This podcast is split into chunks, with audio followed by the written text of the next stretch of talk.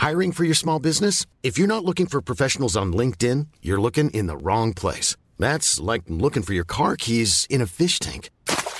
LinkedIn helps you hire professionals you can't find anywhere else, even those who aren't actively searching for a new job but might be open to the perfect role. In a given month, over 70% of LinkedIn users don't even visit other leading job sites. So start looking in the right place. With LinkedIn, you can hire professionals like a professional. Post your free job on linkedin.com slash spoken today. Heraldo Media Group presenta Sergio Sarmiento y Lupita Juárez. Información veraz y oportuna con un toque personal y humano por el Heraldo Radio, donde la H suena y ahora también se escucha.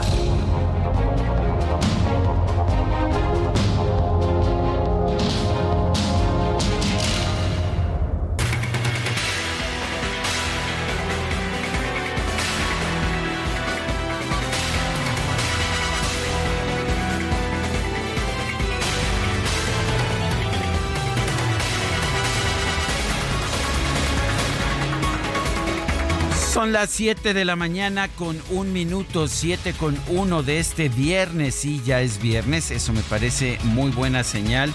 Primero de septiembre del 2023. Estamos estrenando mes, el noveno mes del año. Y estamos empezando esta mañana, por supuesto, con muchísima información, particularmente complicada la situación allá en la autopista México-Pachuca está muy complicada. Hay un bloqueo, un bloqueo en ambos sentidos. De hecho, hay dos bloqueos, estaba yo leyendo que, estaba señalándole a nuestro equipo. Y de hecho, Israel Lorenzana está por allá.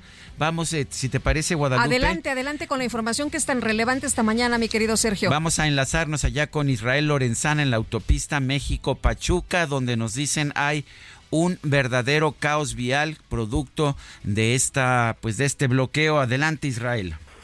Sergio Lupita, muy buenos días. Lo has mencionado muy bien, Sergio. Es un verdadero caos, una larga, pero larga fila de autobuses y vehículos están pues prácticamente estacionados aquí en la autopista México-Pachuca. Nosotros estamos ubicados a la altura de la Avenida Revolución o 3030. Esto es el perímetro de la zona de Catepec y bueno, pues se trata de transportistas de la línea México-Tizayuca, los cuales cansados de extorsiones, pues han decidido bloquear esta autopista. Son bloqueos escalonados. El primero comienza aquí en la avenida 3030, donde hay un verdadero caos en ambas direcciones.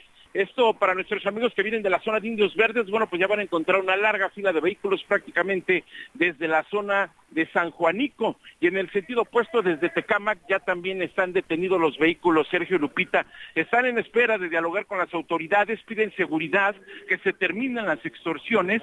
Y bueno, pues en ese sentido, durante aproximadamente un minuto están abriendo solo un carril para que transiten algunos vehículos que van con dirección hacia la Ciudad de México y también con dirección hacia Pachuca. Así que bueno, pues esta mañana hay que recomendar a nuestros amigos utilizar la vía Morelos, esto con dirección hacia la zona del Estado de México, procedentes del Río de los Remedios, de la zona de Centenario, y también por supuesto puede ser una buena opción utilizar el circuito exterior mexiquense con dirección hacia la zona del aeropuerto. Hasta este momento todavía no llegan las autoridades, están dialogando solo con la Guardia Nacional, pero bueno, pues los autobuses están prácticamente estacionados aquí en la zona de la autopista México-Pachuca, y es que Sergio Lupita, hay que recordar, dábamos cuenta del incendio de este camión de la línea México-Tizayuca, allá en la zona de Hidalgo, en donde, bueno, pues comenzaron las extorsiones y al no tener respuesta de las autoridades, han decidido llevar a cabo estos bloqueos. Pues Sergio Lupita, una mañana muy complicada, mañana de viernes, quincena, ya esto hay que sumar la hora pico, y además, bueno, pues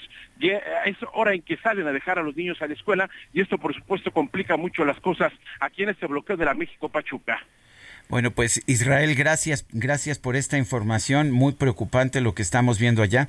Tanto la extorsión como la medida que se está tomando, pues que está afectando y que va a afectar, si dura mucho, a decenas de miles o cientos de miles de, sobre todo de trabajadores que llegan a la Ciudad de México para trabajar y que difícilmente pueden, pues, seguir perdiendo días de trabajo. Así es, Sergio, vemos a muchas personas que están caminando ya aquí sobre la autopista, pues intentando llegar hasta donde está pues ya un medio de transporte, esto podría ser la vía Morelos, pues de un medio para llegar a su destino, Sergio. Bueno, pues uh, muchas gracias Israel Lorenzana por esta información. Seguimos al pendiente. Muy buenos días. Muy buenos días y bueno, pues sin duda alguna, como se señala en este reporte de mi compañero Israel Lorenzana, que se terminen las extorsiones es lo que están pidiendo. Hace unos días se incendiaba un camión y bueno, pues qué es lo que sigue, ¿no? Van a seguir las extorsiones, van a permitir después que se incendie otro camión y que se le quite la vida a los eh, conductores de estas líneas. Lo que están pidiendo es que haya seguridad y protección. Y bueno, en otro en otro punto, en otro punto, pues ya desde la tarde de ayer el presidente López Obrador llegó a su finca de Palenque. Se ha dado a conocer que pasó ahí toda la noche previa a su quinto informe de gobierno, porque mi querido Sergio, estamos empezando mes, pero también hoy se presenta el informe. Eh, ¿Qué no es de todos los días? Este, bueno, no, esa es una conferencia ah, mañanera. Ah, pero este es el informe del informe del informe. Es el informe formal, no el informe del, aniversario, ni el informe de cada tres meses, ni el informe mensual. Este es el informe que... El que está en la Constitución. exactamente. Ah, hay, que rendir, hay que rendir el informe. a últimas fechas no hemos tenido oportunidad de leer la Constitución. Pero en fin, son las 7 de la mañana con seis minutos. Vamos a un resumen de la información más importante. Y empezamos. si, empezamos. Si no tenemos pistas, tenemos ahí algún problema técnico. Vamos con la información de este viernes primero de agosto del 2023. El Ah, no, sí, tenemos aquí, sí tenemos nuestra pista. Gracias, DJ Kike, gracias, ingeniero. Gracias, ingeniero. Mira, Adrián Alcalá, ya. Llegó, bueno. En el momento. Al rescate, al rescate. En el momento justo. Bueno, el presidente Andrés Manuel López Obrador viaja esta mañana al estado de Campeche para presentar su quinto informe de gobierno, sí, en Campeche, acompañado por distintos gobernadores y los integrantes de su gabinete. Posteriormente, el mandatario va a encabezar la primera prueba oficial del tren Maya. Las organizaciones civiles que conforman el colectivo Unidas expresaron su respaldo al proceso interno del Frente Amplio por México ante las críticas de Morena y el presidente López Obrador cerraron filas para abanderar a Xochitl Galvez como coordinadora de la alianza opositora. La senadora del PRI, Beatriz Paredes, difundió un video en el cual confirma el fin de su participación en el proceso interno del Frente Amplio por México. Llamó a sus simpatizantes a mantener la participación ciudadana y a luchar por la democracia del país. Siempre he dicho que soy una mujer de misiones y no de puestos. Este es un momento para demostrarlo. En las encuestas oficiales no salí arriba por un margen significativo. Ello y las decisiones del Comité Nacional del partido en el que milito me llevan a reconocer que el proceso no me es favorable, así es la democracia, se gana o se pierde. Así es la democracia, dice Beatriz Paredes, se gana o se pierde. Y las senadoras Xochitl Galvez y Beatriz Paredes sostuvieron un encuentro en la sede nacional del PRI para mandar un mensaje de unidad en el Frente Amplio por México. Al participar en la sesión plenaria del PRD, la senadora Galvez rechazó que su triunfo en la contienda interna del frente sea producto de un dedazo, como lo aseguró el presidente López Obrador.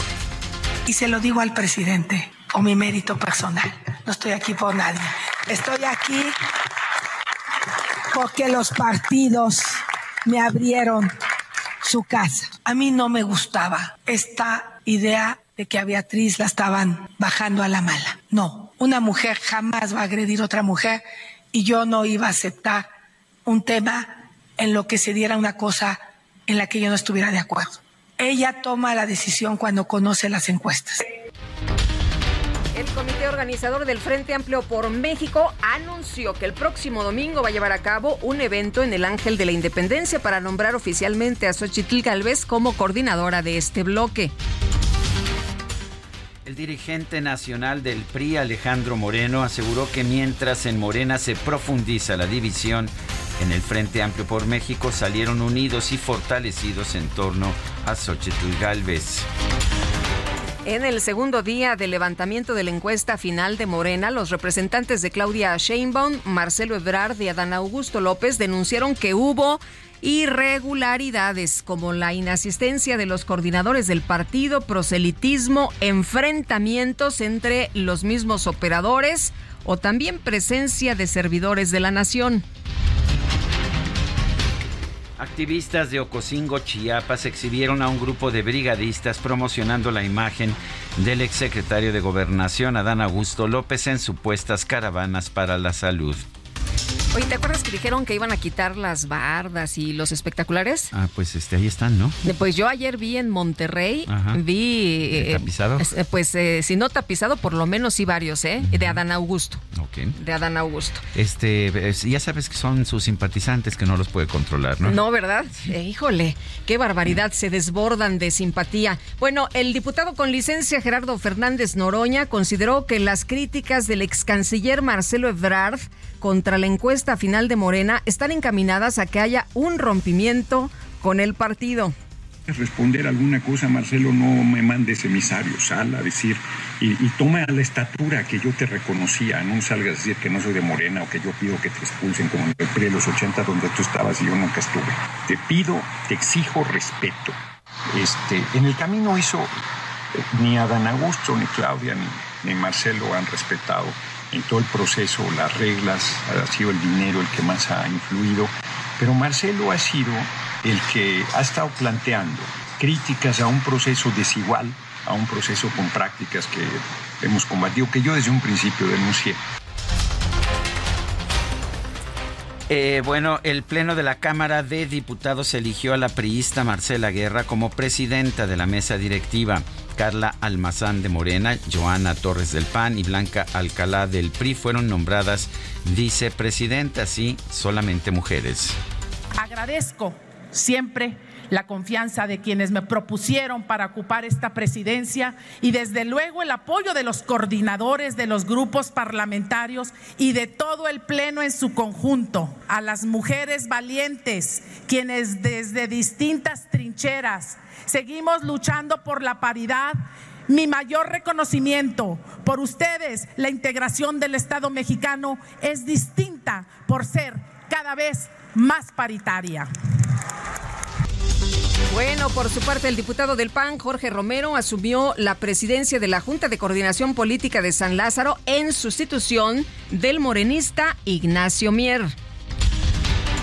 El Pleno del Senado aprobó el nombramiento de la legisladora de Morena, Ana Lilia Rivera, como presidenta de la mesa directiva para el tercer año de la legislatura su confianza no será defraudada y que esta será una presidencia al servicio de todas y todos, sin distinciones. Visualizo el Senado como un organismo plural y diverso pero unido en su compromiso de servir al pueblo de México. Para el año de ejercicio legislativo que está por comenzar, convoco a todas y todos a que juntos tomemos la alta tribuna como lo que representa. Que en nuestra labor sea todos los días una inspiración, el amor a la verdad, la justicia y la congruencia de don Belisario Domínguez. Durante su participación en la plenaria de Morena en el Senado, la titular de la Secretaría de Gobernación, Luisa María Alcalde, anunció que el presidente López Obrador va a enviar cuatro iniciativas para el cierre de su sexenio. La primera tiene que ver con sacar adelante algunas de las reformas que ha anunciado el presidente, que se irán presentando eh, más adelante. Una tiene que ver con la reforma constitucional, ya para consolidar eh, el programa de adultos mayores, tenemos que bajar la edad de 68 a 65 años y que quede garantizado en la Constitución. Bueno, y por su parte, el titular de la Secretaría de Hacienda, Rogelio Ramírez de la O, aseguró que para el presupuesto de egresos de 2024, el gobierno federal va a proponer un gasto social sin precedentes. Rosa Isela Rodríguez, la secretaria de Seguridad y Protección Ciudadana, llamó a los legisladores de Morena a seguir defendiendo a la Guardia Nacional y apoyar la nueva iniciativa para que esta corporación quede bajo control de la Secretaría de la Defensa Nacional. La Cámara Nacional de Aerotransportes advirtió que reducir de 52 a 43 las operaciones por hora en el Aeropuerto Internacional de la Ciudad de México va a provocar una cancelación masiva de vuelos, afectando a pasajeros e inversionistas del sector. Colegio de Pilotos Aviadores de México exhortó a la Agencia Federal de Aviación Civil y a la Secretaría de Infraestructura, Comunicaciones y Transportes a revertir el acuerdo que reduce las operaciones en el Aeropuerto Internacional de la Ciudad de México. La barra mexicana, Colegio de Abogados, consideró que las críticas del presidente López Obrador contra el Poder Judicial son subjetivas e infundadas. Además, exhortó al mandatario a conducirse con responsabilidad y a pegarse a sus atribuciones constitucionales en materia del presupuesto del Poder Judicial. En el municipio de Sinacantán, en la región de los Altos de Chiapas, un grupo de padres de familia quemó los nuevos libros de texto de la SEP para mostrar su inconformidad con algunos contenidos. La Fiscalía Estatal abrió una investigación por este caso ante la posible comisión de hechos delictuosos. Gerardo Alarcón López, juez de control del Centro de Justicia Penal Federal Norte, suspendió de forma condicional el proceso contra el exdirector de Pemex, Emilio Lozoya, por el caso agronitrogenados. Consideró que el empresario Alonso Ancira ya está pagando la reparación del daño y que no hay que pues que pagarla dos veces. Pues sí, si ya la está pagando uno, pues para qué pagarla todos. La Fiscalía General de la República informó que la revocación del amparo obtenido por el exgobernador de Tamaulipas, Francisco García Cabeza de Vaca, mantiene vigente la orden de aprehensión girada en su contra por delincuencia organizada y también por lavado de dinero. El gobernador de Michoacán, Alfredo Ramírez Bedoya, aseguró que las extorsiones contra productores de limón del estado únicamente se registran en el municipio de Apatzingán por lo que no hay riesgo de desabastecimiento. Ah, Ay, qué, tranquilidad. Nada más en Afganistán están. En Apatzingán. En Apatzingán, perdón, están en Afganistán. En Apatzingán están extorsionando a los productores de limón. Qué bueno. Bueno, pues. Gracias, señor gobernador, por el apoyo. Ya que, nadie, que nadie se preocupe. Productores de limón. Bueno, el secretario de Seguridad Ciudadana Omar García Harfush confirmó la detención de Josué N., presunto líder del grupo delictivo que asaltó y asesinó a un ciudadano de la India el pasado 19 de agosto, luego de salir del Aeropuerto Internacional de la Ciudad de México. La canciller Alicia Bárcena señaló que la dependencia a su cargo trabaja para lograr la suspensión de la ley antiinmigrante de Florida, la SB 1718, así como el retiro de las boyas instaladas por el gobierno de Texas en el río Bravo para impedir el cruce de migrantes.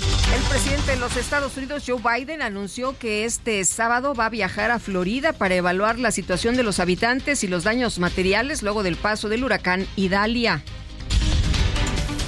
Y en información deportiva, el delantero del Manchester City, Erling Haaland, fue nombrado el mejor jugador de la UEFA, superando a Lionel Messi.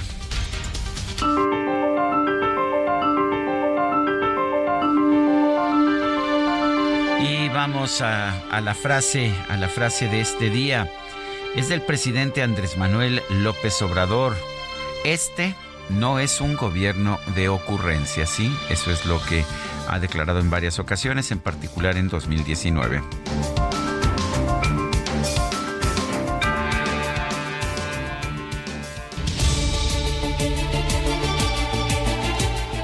Y las preguntas, ya sabe usted que nos gusta preguntar. Ayer, ayer por la mañana preguntábamos en este espacio, ¿cuál alianza ha tenido un mejor proceso para elegir a sus no candidatos, entre comillas, Frente Amplio, 75.9%, Morena, 5%, ninguna, 19.1%. Recibimos 11.108 participaciones. La que sigue, por favor. Claro que sí, mi queridísimo DJ Kike arreglaron la consola, ¿viste? Qué bueno. Son, son, son, son muy requete buenos aquí estos, uh, estos señores, el, el, ingeniero Adrián Alcalá y el DJ Quique.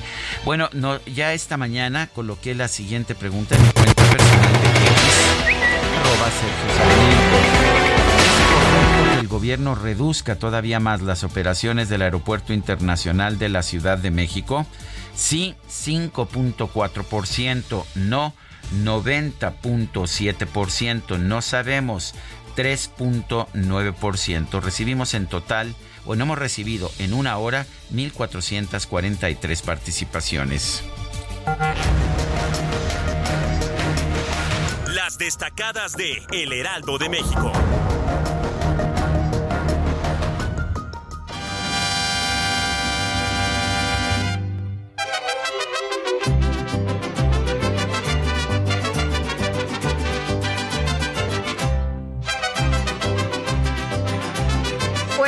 Empieza septiembre, Itzel González, cuéntanos, ¿qué tal? Muy buenos días. Muy buenos días, Lupita, Sergio, queridos destacalovers, cortando el listón del mes de septiembre. Por supuesto que estamos muy emocionados. Es quincena, viernes de quincena, también prevenidos con el caos vial, pero por lo menos ya estamos a un pasito del fin de año. Recuerden que ya está el chile nogada, viene el pozole, viene el pan de muerto. Híjole, se vienen grandes festividades con grande, gran alimentación, por lo menos en lo que llegamos. el pambazo, la tostada, el pozole, bueno, qué delicia. Híjole, estamos muy preparados y ya saben que en esta sección no nos perdemos la oportunidad de hacer la recomendación gastronómica, así que ya lo sabe, preparado para este cierre de año. Sergio Lupita, amigos, es viernes y hay que trabajar, así que comenzamos con las destacadas del Heraldo de México. En primera plana, caso agronitrogenados, exonera juez a. El exdirector de Pemex no pagará un peso por este tema, pero seguirá en prisión porque aún tiene pendiente el caso Odebrecht. País, Rosa Isela Rodríguez pide defensa de proyectos. Gobierno da agenda a legisladores para consolidar la cuarta transformación. Ciudad de México, IMSS Bienestar se suman 6.125 al nuevo modelo. El proceso de transición de personal registra un avance de 98%. Estados Nayarit protegen manglares y jaguares. Una familia convirtió su predio en un área natural para la conservación de especies. Orbe aumenta la violencia, bombazos intimidan a Ecuador, dos coches estallan en Quito y otros dos al sur, acusan al narco. Meta, Maratón Ciudad de México revisan trampa en rutas. El Indeporte investiga a los participantes que cometieron irregularidades en la edición 40 de la carrera capitalina. Y finalmente, en mercados, reporte de julio, crean más empleos. Según cifras del INEGI, se generaron 774.162 empleos, la mayor cifra mensual desde octubre del 2022. Lupita, Sergio, amigos, hasta aquí las destacadas del Heraldo. Muy feliz viernes. Igualmente, Itzel, muchas gracias. Muy buenos días.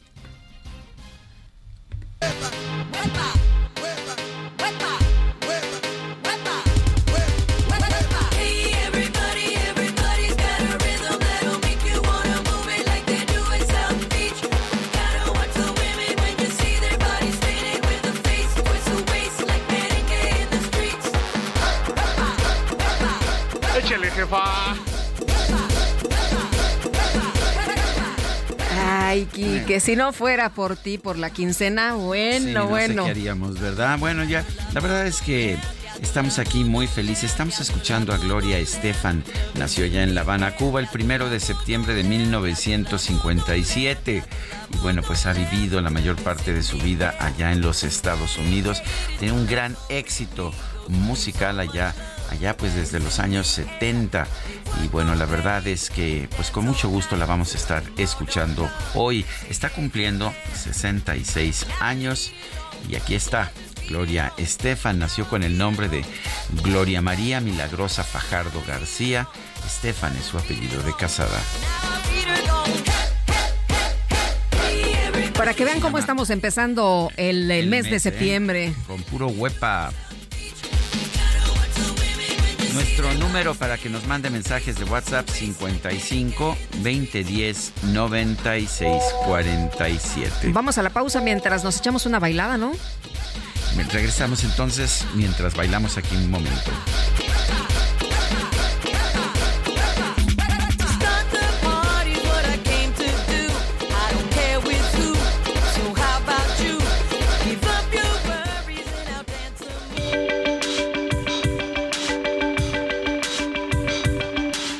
Sergio Sarmiento y Lupita Juárez quieren conocer tu opinión, tus comentarios o simplemente envía un saludo para ser más cálida esta mañana.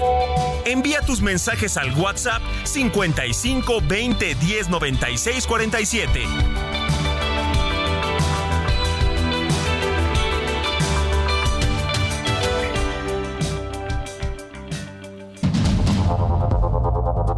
Continuamos con Sergio Sarmiento y Lupita Juárez por el Heraldo Radio.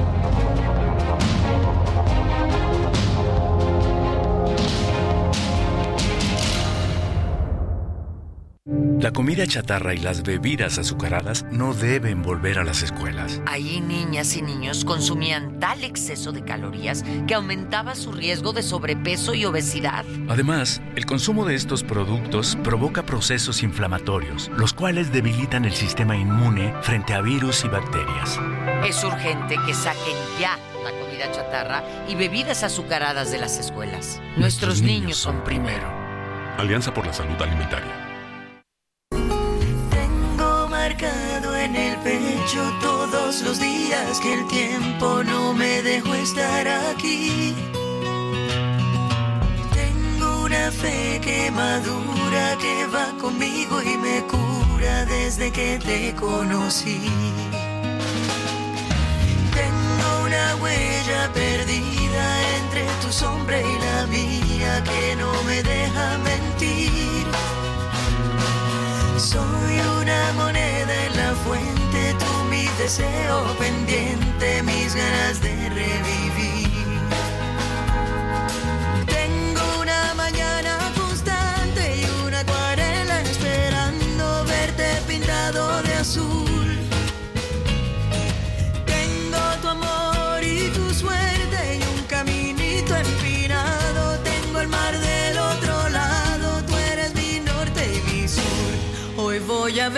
de nuevo, voy a envolverme Hoy está cantando Gloria Estefan, quien hoy cumple, hoy, hoy, hoy cumple 66 años y nosotros estamos escuchando su música con mucha alegría. Hace mucho que no escuchaba yo música de Gloria Estefan. Me dio gusto que, pues que nuestro equipo por unanimidad decidió regalarnos darnos este regalo musical. ¿Cómo ves, Guadalupe? Me parece muy bien. Vi este tres votos, ¿Tres votos? pero uno de calidad. Ah, sí. Yo, la verdad, el, bueno, el, el mío fue ya en la, en la mañana. La verdad es que todavía ando con el jet lag, el cambio de horario y quedé noqueado, dicen, a eso de las 8 de la noche. Entonces no me enteré de nada. No vi la bitácora, bueno. ¡Qué barbaridad! Todo en Mi la querido madrugada. Sergio, pero este Itzel y Carla eh, Se encargaron estuvieron, todo, se encargaron, sí, sí, sí. Me desvelé Sí. viendo el juego. Ajá. No, al contrario, me quedé noqueado muy temprano y no pude ver ningún juego. Bueno, vámonos, vámonos con los mensajes. Nos eh, piden mandar saludos a nuestra audiencia. Allá nos dicen en el bello León, Guanajuato. Ah, y nos eh, informan nuestros amigos que está lloviznando. Pues qué bueno que llueva por allá. Que llueva, que llueva Sí, la Virgen de sí, la sí, Cueva. Por favor. Bueno, y dice otra persona, los felicito por ser el noticiero en primer lugar. Les pido de favor que puedan informar a la Comisión Reguladora del Gas que los camiones repartidores de cilindros de 10, 20 y 30 y más kilos no están respetando el precio del gas.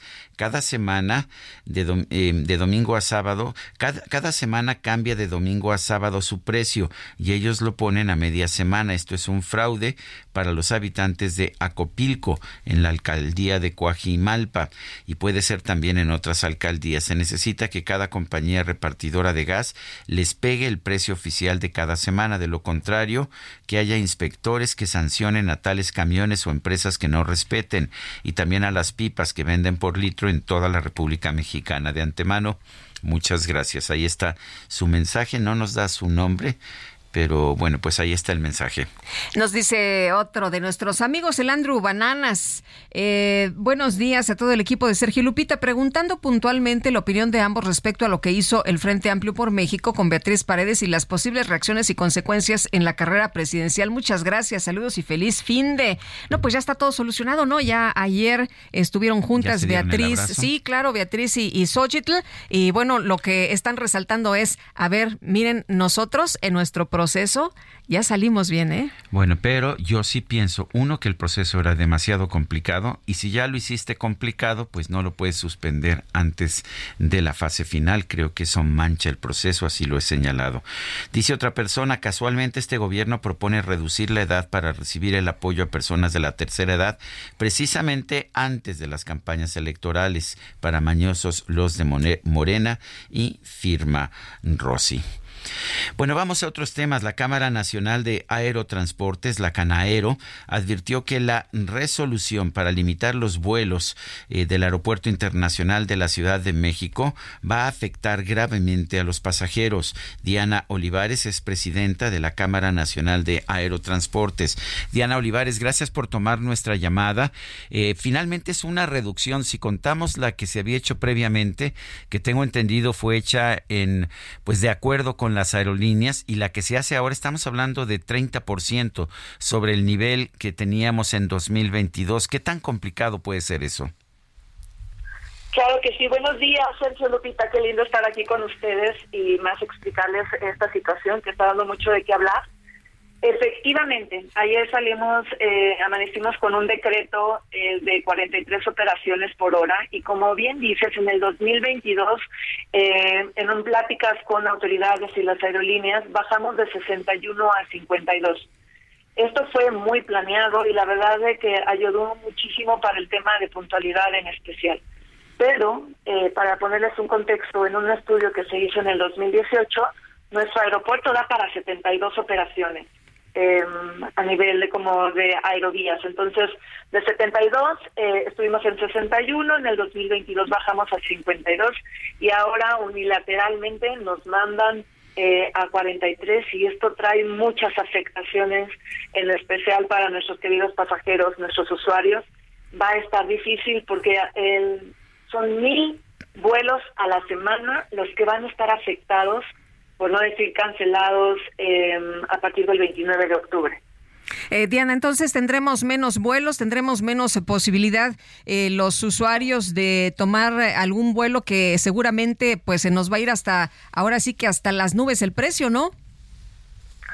Pues mira, tendremos menos conectividad, es tristemente porque el centro de operaciones AICM en los aeropuertos es el más grande en América. Uno de cada cuatro vuelos eh, pasa por acá tendremos menos conectividad, como bien lo dices, la ley de la oferta y la demanda, pues van a haber eh, menos vuelos y la demanda está aumentando, también va a haber menos empleos porque también la mano de obra se menos, eh, van a haber cancelaciones de vuelos, entonces por eso era que ayer nos manifestábamos en general, tanto eh, ya Pacanaero, todo lo que son las asociaciones, incluso asociaciones también de, de turismo, porque va a afectar mucho al turismo, a las divisas, al PIB. O sea, la verdad es que es una un decreto que, que está afectando mucho y que no y creemos que no es la solución porque la capacidad en el aire en el aire es de 61 eh, en promedio y estamos llegando a 43 la afectación está en tierra se necesita mucho dinero para remodelar esos aeropuertos. Aunque el presidente, bueno, el presidente sí lo dice, pero oficialmente esto no tiene nada que ver con el AIFA, pero ayer el presidente decía, es que no se quieren mudar al AIFA, al Aeropuerto Internacional Felipe Ángeles. ¿Cuáles son las razones por las cuales no hay más vuelos desde el AIFA? Mira, el, tema de AIFA es diferente. Eh, ahora justo pasó en las líneas aéreas nacionales varios miembros de Canaero están apoyando mucho lo que es AIFA.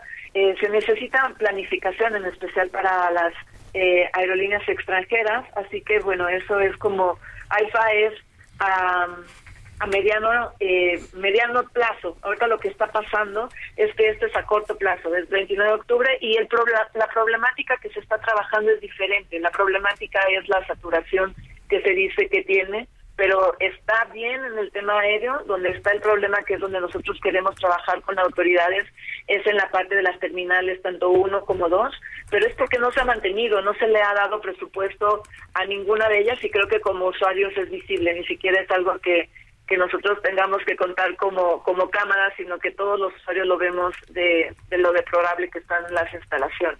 Eh, Diana, ¿ustedes eh, cómo eh, ven esta decisión que pues se ha tomado el día de ayer? Me refiero al sentido de que fue una decisión tomada sobre las rodillas, no se les consultó, no está bien estudiada. Y fue una decisión unilateral, como lo pusimos en nuestro comunicado. Eh, nosotros eh, tuvimos, se escuchó algunas eh, propuestas la semana pasada y nosotros emitimos un comunicado el día lunes en alerta de las cosas que se podían que podían estar pasando, que era lo que yo les comentaba en cuanto a los usuarios, en cuanto al empleo, en cuanto a la oferta y demanda, las tarifas. mandamos toda toda la información eh, pero bueno, salió este decreto y fue completamente unilateral eh, y estamos muy afectados. Y en especial el que va más a estar afectado va a ser el pasajero, que estamos muy preocupados porque pueden eh, ustedes hacer las cifras, son mil vuelos que van a estar cuatro mil al mes aproximadamente, van a ser muchos vuelos y muchos pasajeros que ya tengan su pasaje para después del 29 de octubre, hay que estar alerta. Todavía no sabemos cómo van a ser las afectaciones por aerolínea, eso todavía el aeropuerto y las autoridades nos lo dirán, así que eh, pues habrá que estar muy alerta. Eh, de hecho, yo conozco mucha gente, sobre todo para el periodo navideño, que ya hizo no solamente reservaciones, sino que pagó sus boletos. Corre el riesgo, en realidad, de que se cancelen esos vuelos, ¿no? Sí, eh, mira, la verdad es de que pues va a haber una disminución, entonces va a haber el ajuste, entonces sí va a haber, se van a proteger seguramente a los pasajeros, pero sí hay que revisar cómo van a quedar pues los horarios, cómo van a quedar, eh, pues todo lo que ya está comprado, pero sí, es también nos va a tocar eh, toda la parte navideña. Ya es la temporada alta. Bueno, pues yo quiero, yo quiero agradecerle, Diana, el haber conversado con nosotros esta mañana. Ay, Sergio, encantadísima, Lupita, encantada de estar con ustedes. Cualquier detalle que necesiten, especial para los usuarios, para los pasajeros, que nosotros estamos muy preocupados también por, por qué va a pasar. Gracias. Diana Olivares, presidenta de la Cámara Nacional de Aerotransportes. Hay que prepararse, va a haber afectaciones, muchos vuelos ya comprados se van a tener que cancelar. Eh, vamos a platicar con eh, Carlos Velázquez Tiscareño, vicealmirante, director general del Aeropuerto Internacional de la Ciudad de México. Vicealmirante, ¿cómo está usted? Muy buenos días. Muy, buen, muy buenos días, me tienen a sus órdenes. Muchas, gracias. Eh, cuéntenos, se ha estado mencionando que habrá graves afectaciones para los usuarios después de esta decisión de pues eh, acortar este, este, los, los vuelos de 52 a 43 en los próximos meses, vicealmirante. Sí, en, en efecto, entiendo la, la preocupación, escuchaba yo con atención a Diana Olivares, con la preocupación eh, válida que, que manifiesta, pero yo les digo que no se preocupen, que sabemos nosotros que la disciplina es firme, pero debe ser razonada. Nosotros estamos conscientes de esas fechas y vamos a tomar las medidas para no perjudicar o perjudicar lo mínimo a los usuarios Vamos a trabajar en conjunto con las aerolíneas para que esta reducción ordenada por el AFAC se pueda cumplir afectando al mínimo al usuario. Estamos conscientes de eso y todas las acciones que hemos tomado son para proteger al usuario, en este caso en, en la saturación desmedida que existe en el aeropuerto. Pero ¿cómo se puede proteger al usuario si se van a tener que cancelar vuelos que ya están pagados y que se pagaron y se, y se reservaron desde ahora porque precisamente viene la temporada de mayor número de vuelos del año? Don Sergio, muy buenos días. Buenos días, almirante, vicealmirante. Cuando hicimos la reducción, la eliminación de los vuelos ilegales que venían haciendo las compañías desde siempre, que fue precisamente en, el inicio de la temporada de verano, que se cruzó con la Semana Santa, hicimos el corte y tomamos en consideración esos días vacacionales, no lo aplicamos de inmediato y cuando terminó la Semana Santa todavía me dijeron, oiga, pero, los, pero las escuelas todavía están de vacaciones, vamos a darle más días a que aplique la norma. Y después me dijeron, sí, pero cae en viernes, alárgalo hasta hasta el lunes siempre lo hemos razonado y vamos a hacer en esta forma igual el acomodo de los vuelos. Ya consideró el reporte que, que afecte lo mínimo. Eso es un proceso muy complejo pero estamos conscientes de eso y esas son también las instrucciones que tengo del señor presidente en la reunión en que se le informó de este procedimiento. Eh, don Carlos, eh, ¿esto va a resolver el problema de saturación del Aeropuerto Internacional de la Ciudad de México? Esto es una de las medidas tendentes a que resolverlo. Recordemos que el año pasado ya hubo un recorte buscando reducir esta saturación. En efecto, se, se, cumplió con el recorte, se cumplió con el recorte, pero, pero los pasajeros siguieron aumentando en exceso. Y este año en un descuido podemos llegar, podríamos llegar a 51, a, a 52 millones, cuando la meta el año pasado era bajar a 40 millones para reducir la, la saturación. Esta es una de las medidas, es fuerte, pero llegamos aquí porque no resultó la anterior. O sea, el pasajero paga porque no resultó la medida anterior porque claramente se van a disparar los precios, se van a disparar. Eh, vamos a ver una situación de hecho muy complicada para muchísimos pasajeros. La autoridad tomó una medida, tomó la medida de, de reducir el aeropuerto al que yo represento acata, tiene que acatar esa medida y tendremos que trabajar con las aerolíneas. Sí, no, no tengo duda que usted tiene que acatar porque la, la, instrucción no, no le está dando usted, la instrucción viene, viene de otras instancias. E incluso hay un punto ahí en que se dice que es por razones de seguridad nacional. En, estaba yo viendo el decreto en el, en el diario oficial de la Federación. ¿Qué tiene que ver la seguridad nacional con la saturación del aeropuerto? Lo fundamenta en la FAC, en sus, en sus considerando, y bueno, en la Ley de Seguridad Nacional contempla a, la, a los aeropuertos y como un elemento de la seguridad nacional. Estos son instalaciones estratégicas, pero eso es los considerandos que toma en cuenta la autoridad. Bueno, ¿qué tanto va a afectar esto el proceso de certificación de seguridad que está real, realizando las autoridades internacionales?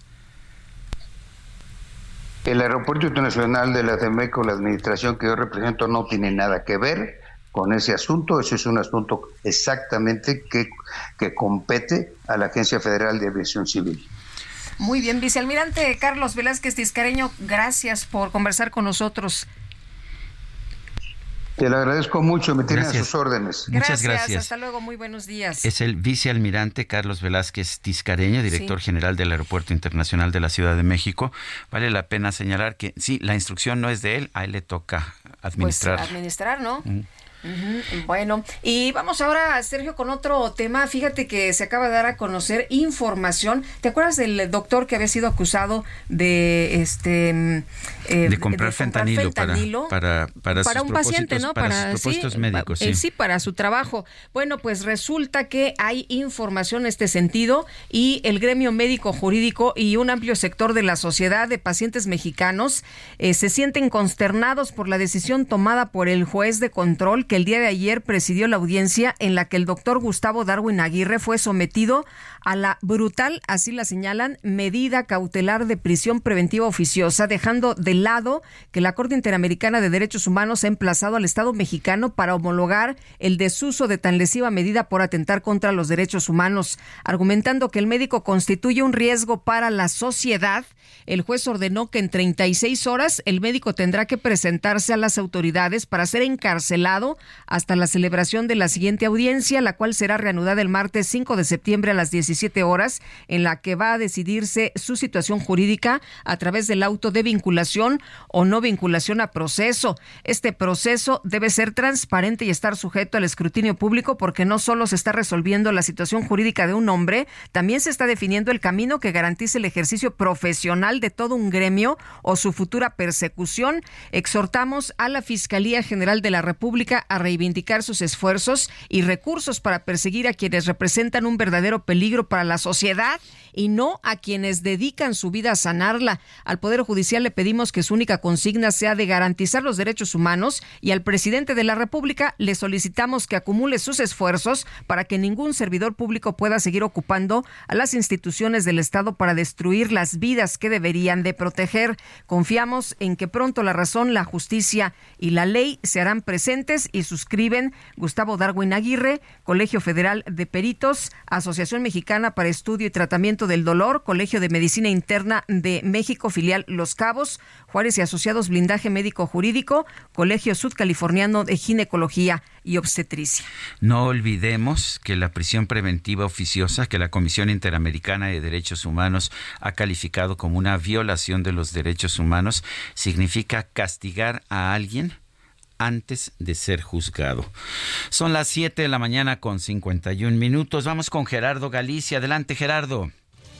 Sergio Lupita, excelente mañana. Tenemos reporte ya desde la zona centro de la capital y es muy difícil avanzar sobre Fray Servando Teresa de Mier. Una vez que se llega a su cruce con el eje 3 Oriente y hasta su entronque con la calle de Topacio, el avance es completamente a vuelta de rueda. Son muchísimos los automovilistas que se dirigen al corazón de la ciudad, así que habrá que tomarlo con mucha, mucha calma. El sentido pues está avanzando bastante bien. Sí es opción para poder llegar al circuito bicentenario y su tramo Boulevard Puerto Aéreo y el circuito interior ya avanza lento entre el viaducto y la calzada Ignacio Zaragoza en ambos sentidos, sobre todo en carriles laterales y por lo pronto, el reporte. Muchas gracias, Gerardo. Hasta luego. Y tenemos información con Isidro Corro. Isidro, ¿qué tal? ¿Cómo estás? ¿Qué pasa esta mañana? Buenos días. ¿Cómo está? Muy buenos días. Pensé que no lo iba a decir, pero gracias a Dios es viernes, que te quiero viernes. Nosotros estamos ubicados esta mañana en las inmediaciones del Monumento a la Revolución. Atención amigos, esta mañana va a salir una marcha de maestros de la coordinadora de este lugar con dirección hacia el Zócalo Capitalino. Aún se encuentra sobre banqueta, la circulación en sí, pues no la tenemos afectada, está avanzando sin un problema Plaza de la República para quienes de reforma con dirección hacia la zona de insurgentes. Se prevé que estas personas marchen muy cerca de las nueve de la mañana, primero al Zócalo Capitalino y posteriormente a la Cámara de Diputados. Una posible ruta a seguir sería Vida Juárez, Ex Central, 5 de mayo, circuito de la Plaza de la Constitución. Ahí van a llevar a cabo un meeting, posteriormente Pino Suárez, Fray Serrano Teresa de Mier, Congreso de la Unión, hasta llegar a, la Cámara de Diputados. Por lo pronto la vialidad se encuentra afectada, hemos checado reforma también con algo de tráfico este viernes para quien viene del eje 1 norte con dirección hacia la columna del Ángel de la Independencia. Una posible alternativa sería utilizar insurgentes, un mejor desplazamiento para quien va hacia la colonia Roma. Sergio, Lupita, reporte que tenemos esta mañana. Isidro, muchas gracias, muy buenos días. Gracias a Dios que es viernes. Claro que sí, Isidro. Ya, ya, ya, ya extrañaba ese tipo de expresiones. Un fuerte abrazo. Igualmente, Sergio Lupita, seguimos pendientes. Buenos días. Hasta luego.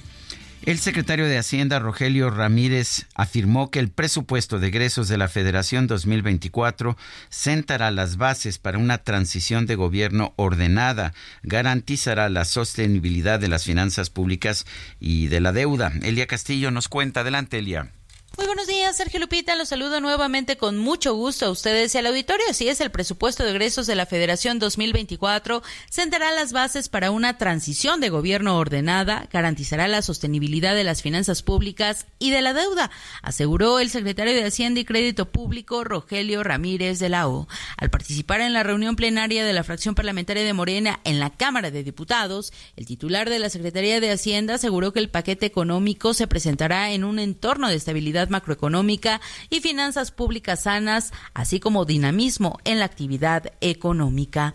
El encargado de la Hacienda Pública reconoció que los objetivos son ambiciosos pero asequibles. Dijo que para el último año de gobierno del presidente Andrés Manuel López Obrador se esperan niveles de inversión pública en infraestructura sin precedentes en los últimos 10 años y un gasto en protección social para reducir el rezago y la pobreza como no se había visto en la historia reciente de México.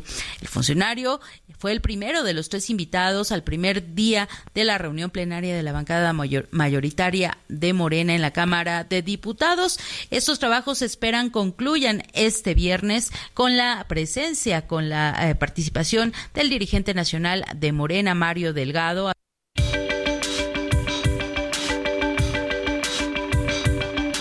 Sergio Sarmiento y Lupita Juárez quieren conocer tu opinión, tus comentarios o simplemente envía un saludo para ser más cálida esta mañana. Envía tus mensajes al WhatsApp 55 20 10 96 47.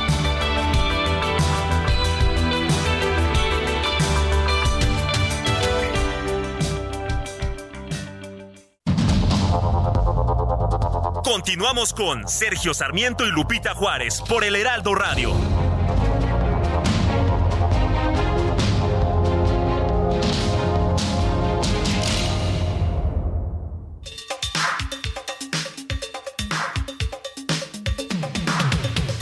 Come on, shake your Body, baby, do that conga. No, you can't control yourself any longer. Feel the rhythm of the music getting stronger.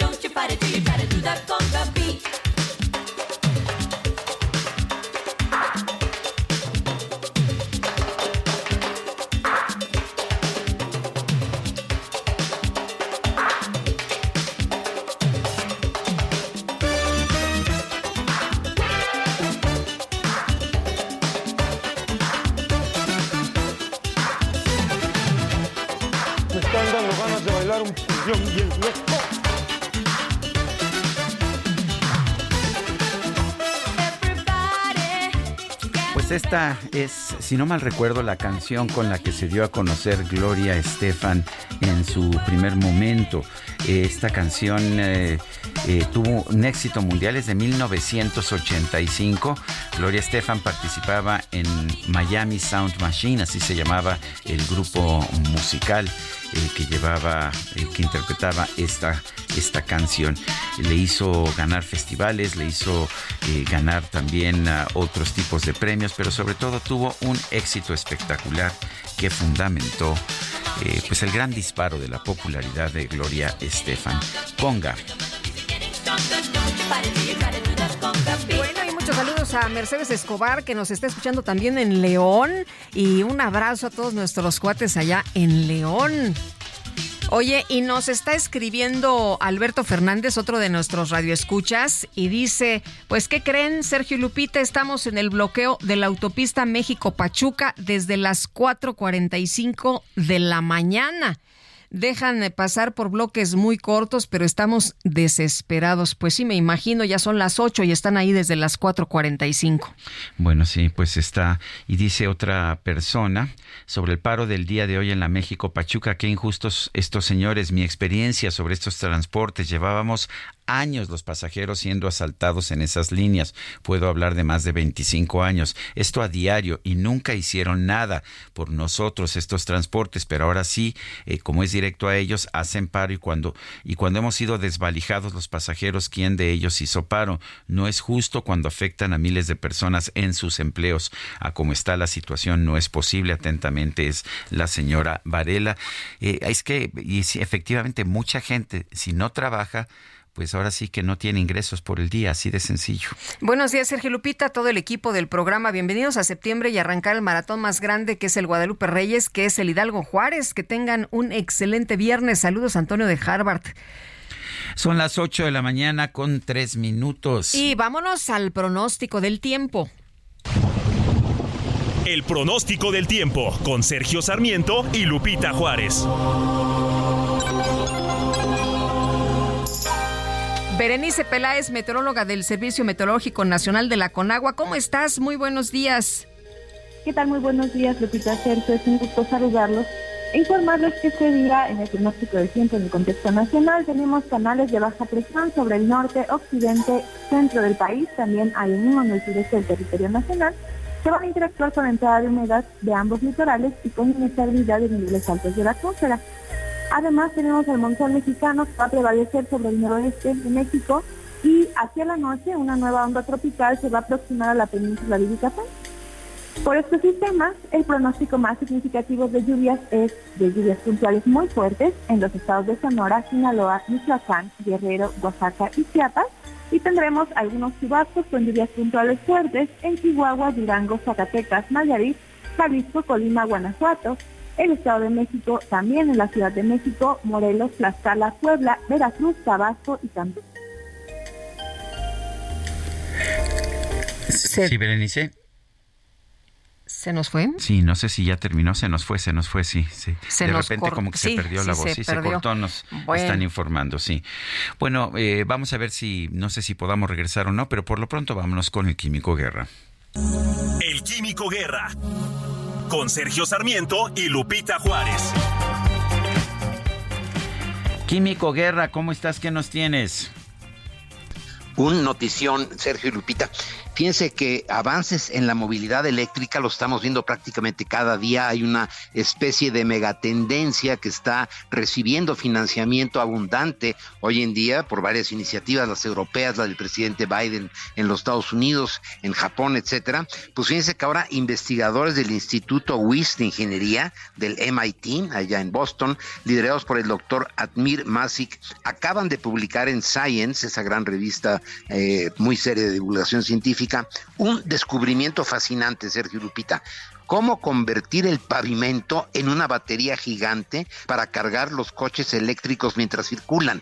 Imagínense lo que significaría tener carreteras, autopistas, las calles como baterías en donde al circular un coche eléctrico por encima, por inducción, este fenómeno ¿verdad? de la transmisión eléctrica sin conexión, eh, se van a ir cargando automáticamente, o sea, prácticamente no vamos a tener que cargar eh, en casa o en la oficina los vehículos eléctricos porque se van a estar cargando siempre que circulen por este tipo de pavimentos. El equipo del doctor Masic ha conseguido que uno de los principales ingredientes del hormigón pasa a ser un buen condensador gracias a la combinación con otros materiales. De lo que se eh, trata es de que lograron y eh, hacer, digamos, una mezcla novedosa para el eh, concreto, para el hormigón, eh, con negro de humo y otro tipo de electrolitos para que se convierta y se le inyecta, digamos, energía eléctrica a la carretera, a la vía, a la, calle, ¿verdad? Con energía limpia, por ejemplo, proveniente ya sea de fotovoltaica,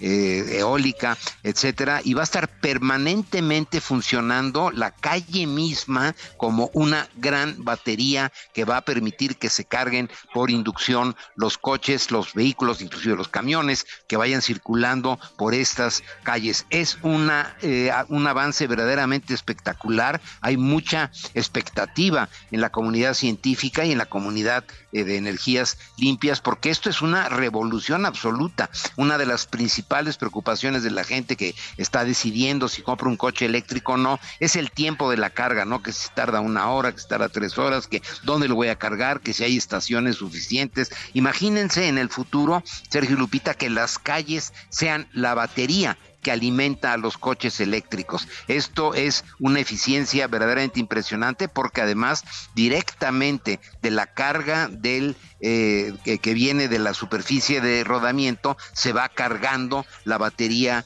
eh, del coche. Esto realmente a mí me fascinó. Está causando eh, verdadera pues, eh, expectativa ¿no? en toda la comunidad científica este eh, desarrollo que se acaba de publicar en la revista Science por estos investigadores del MIT, Sergio Lupita. Como vemos, los avances, prácticamente cada día les estoy comunicando cosas que nos sorprenden porque esto es verdaderamente una megatendencia a nivel global en cuestión de revoluciones tecnológicas para pasar a una economía baja en carbono y que pues nos permita controlar este reto enorme que tenemos del calentamiento global. Sergio Lupita.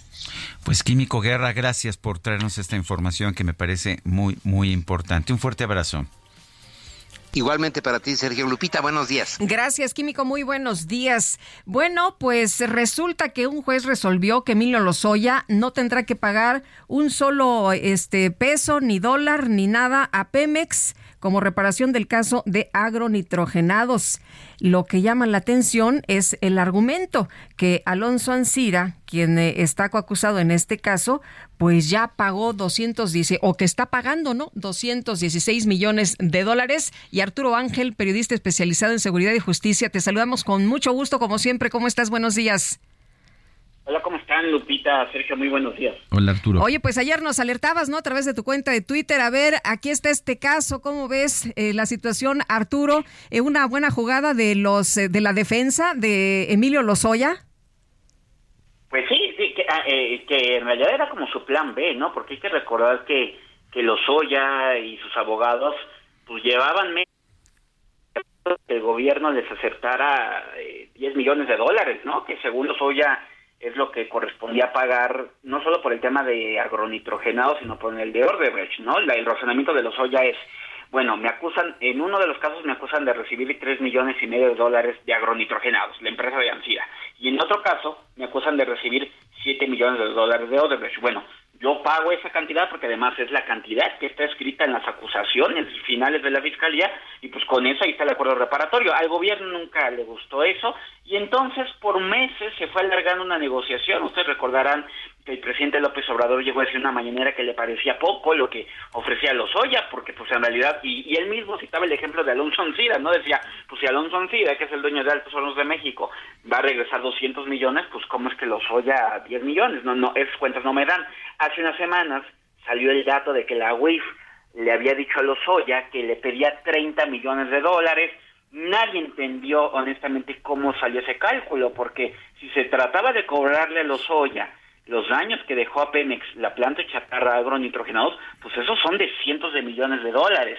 Pero si se trata del soborno que recibió, que de hecho la acusación es por haber lavado el dinero del soborno que recibió, pues ahí sí eran los tres millones que, que decía Lozoya. Total, le pidieron 30 millones, Lozoya no quería. Ayer llegamos a la audiencia y Pemex puso una nueva oferta que ya no quería 30 millones, sino que quería 20. ¿No? Como si fuera una cosa así como de, pues dame este, no dame el otro, ¿no? Entonces, Lozoya eh, eh, se enojó, la verdad, este, se enojó, pidió la palabra y dijo que él tenía toda la voluntad de llegar a un arreglo, pero que le parecía que no había seriedad del gobierno ni de la fiscalía, que han convertido en una kermés y en un mercado todo el proceso, y que la prueba de ello era que le pedían 30, luego 20, y que estaban manejando el asunto del contentillo, entonces que el mejor no, que ahí moría, que vámonos al proceso y entonces ya con, con Lozoya en una posición mucho más echada para adelante dijo que además él es inocente, que él no se robó nada y que entonces vámonos a, ya, ya al debate, ¿no? Y bueno,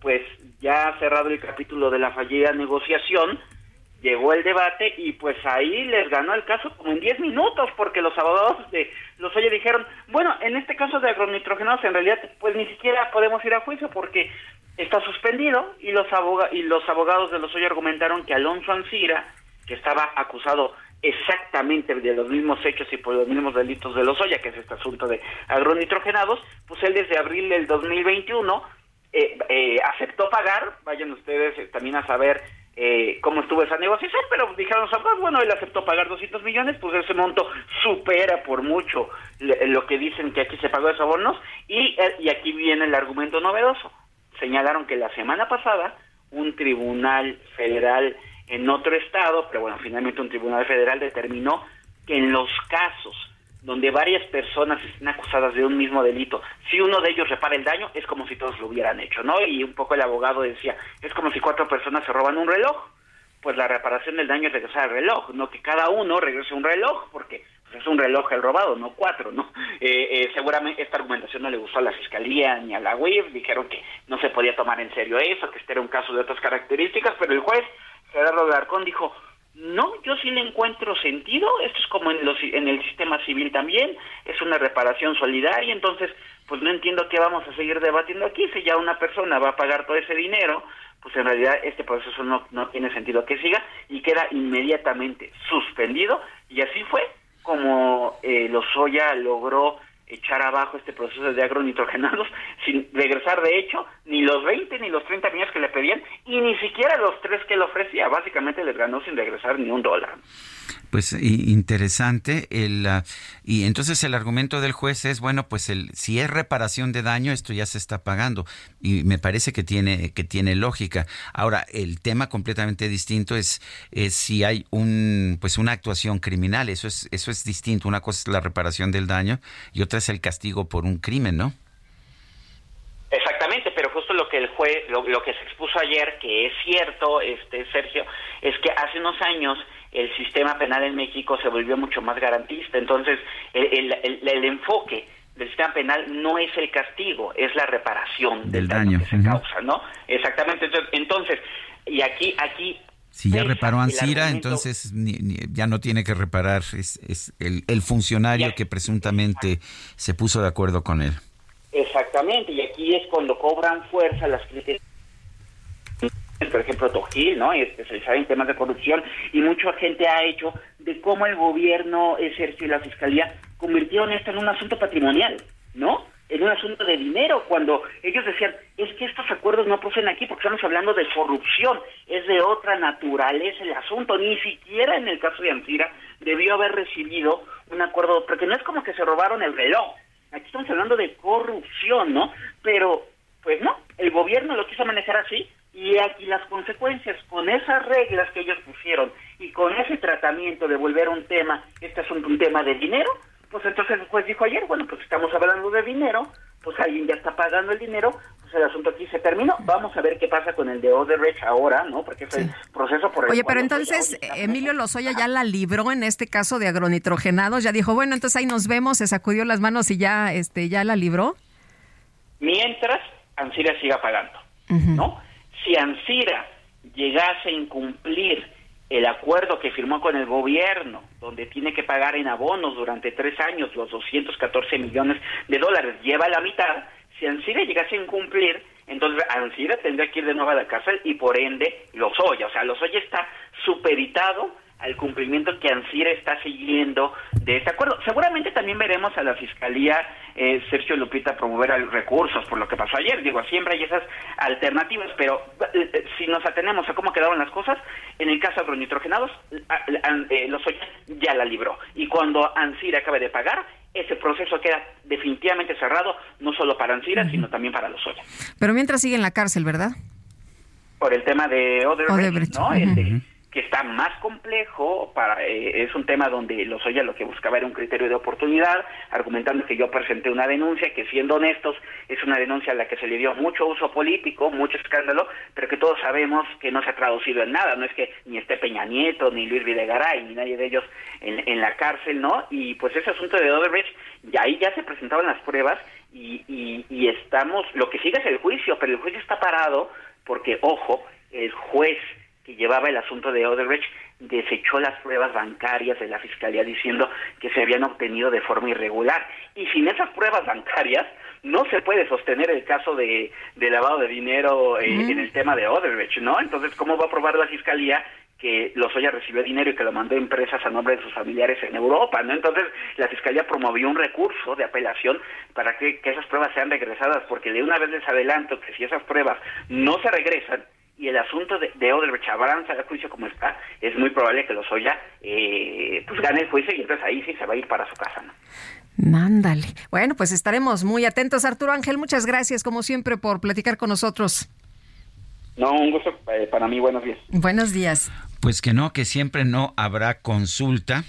Eh, del Frente Amplio por México para escoger a la pues a la no candidata a la presidencia de la República. Esto después de que el PRI primero presionó a Beatriz Paredes y Beatriz Paredes finalmente declinó después de las encuestas. Alejandra Latapí es perdón, Alejandra es integrante del comité organizador del Frente Amplio por México. La tenemos en la línea telefónica.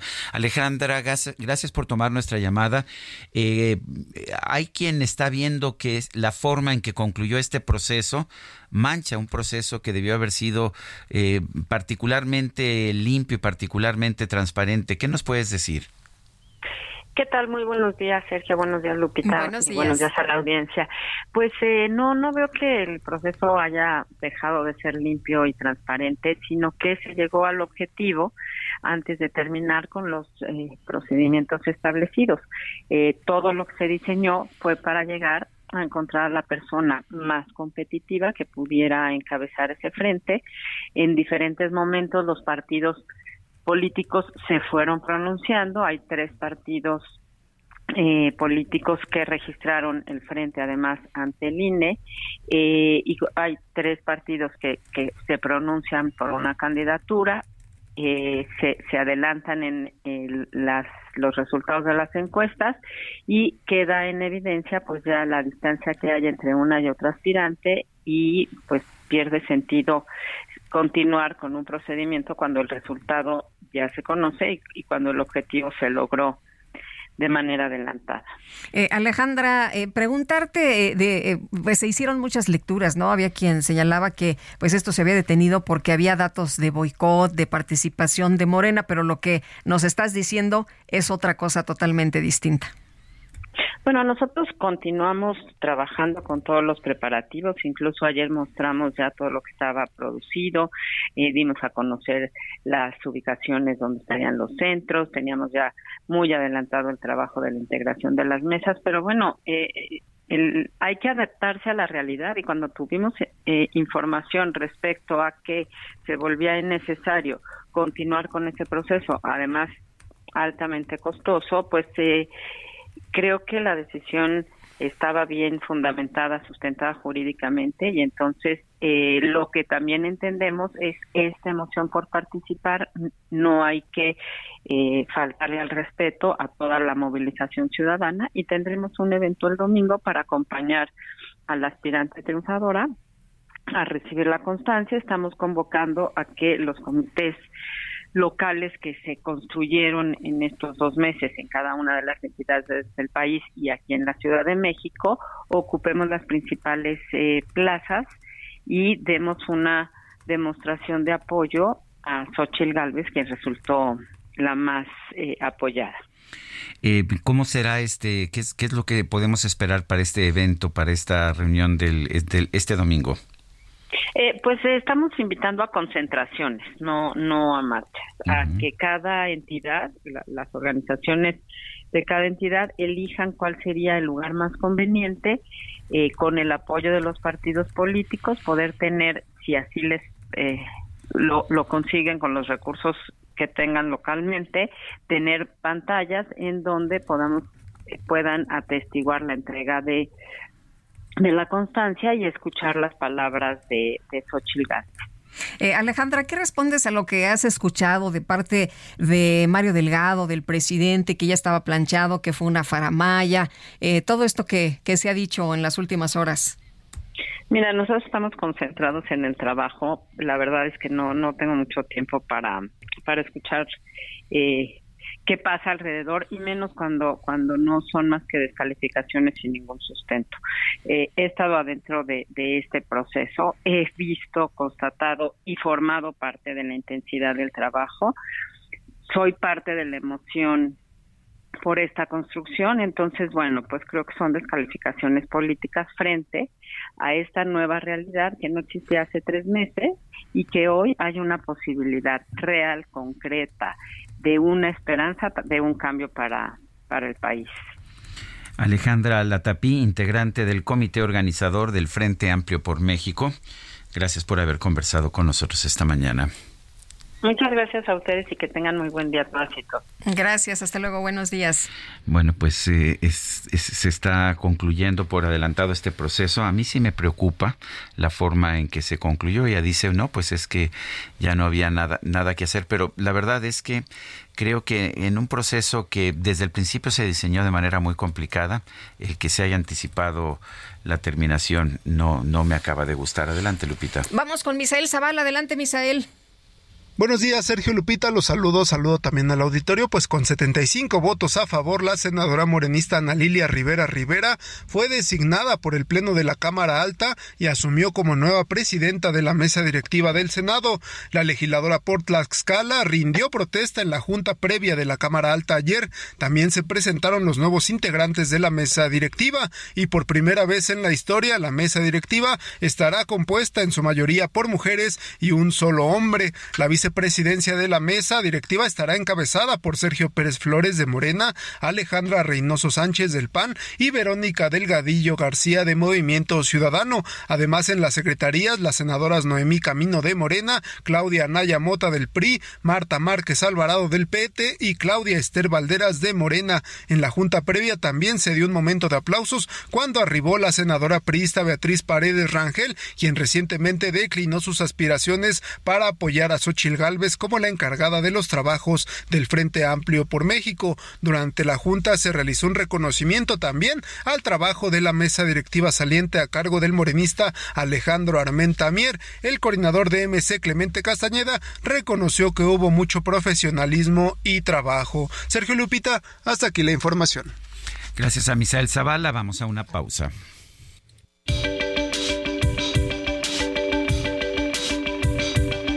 Sergio Sarmiento y Lupita Juárez quieren conocer tu opinión, tus comentarios o simplemente envía un saludo para ser más cálida esta mañana.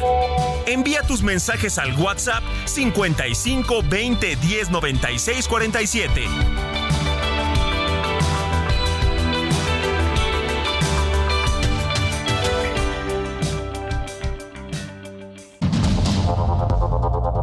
Continuamos con Sergio Sarmiento y Lupita Juárez por el Heraldo Radio.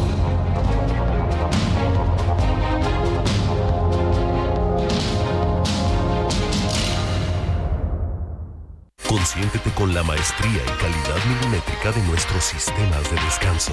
Te mereces un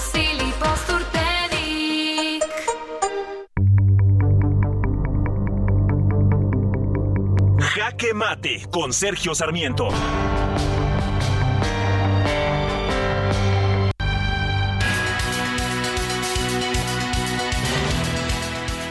El presidente López Obrador siempre piensa que sabe más que los especialistas y lo ha demostrado un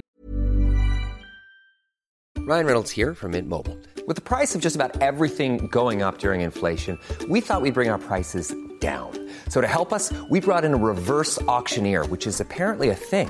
Mint Mobile unlimited premium wireless. Ready to get 30, 30, bit to get 30, bit to get 20, 20, 20, bit to get 20, 20, bit to get 15, 15, 15, 15 just 15 bucks a month. So, Give it a try at mintmobile.com/switch. slash $45 up front for 3 months plus taxes and fees. Promo rate for new customers for limited time. Unlimited more than 40 gigabytes per month slows. Full terms at mintmobile.com. y otra vez.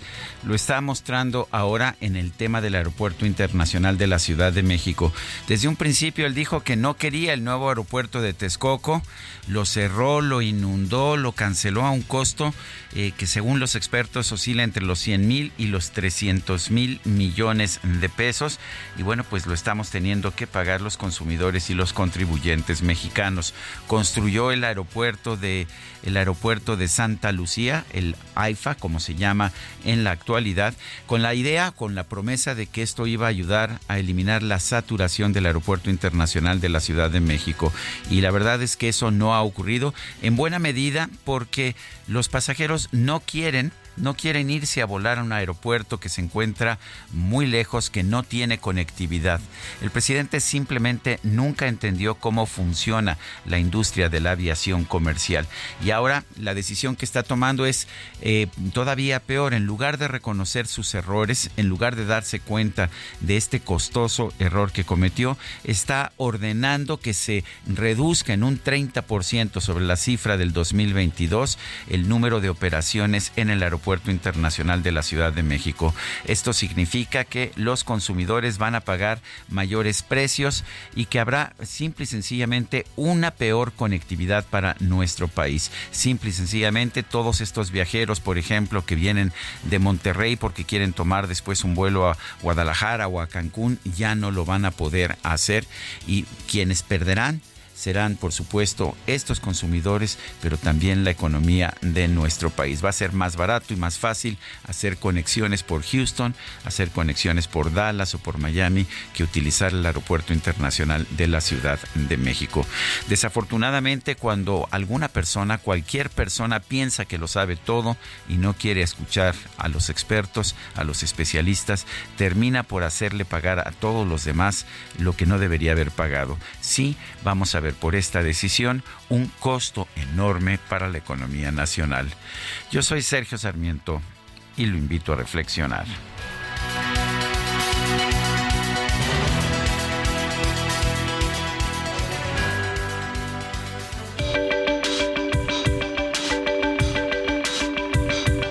Para Sergio Sarmiento, tu opinión es importante. Escríbele a Twitter en arroba Sergio Sarmiento.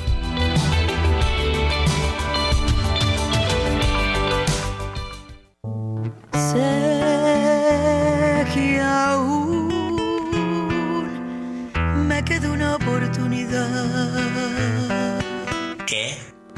Sé que aún no es tarde para recapacitar.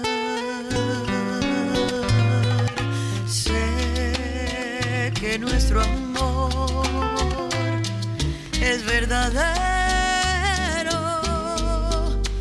los años que me quedan por vivir, demostraré cuánto te quiero.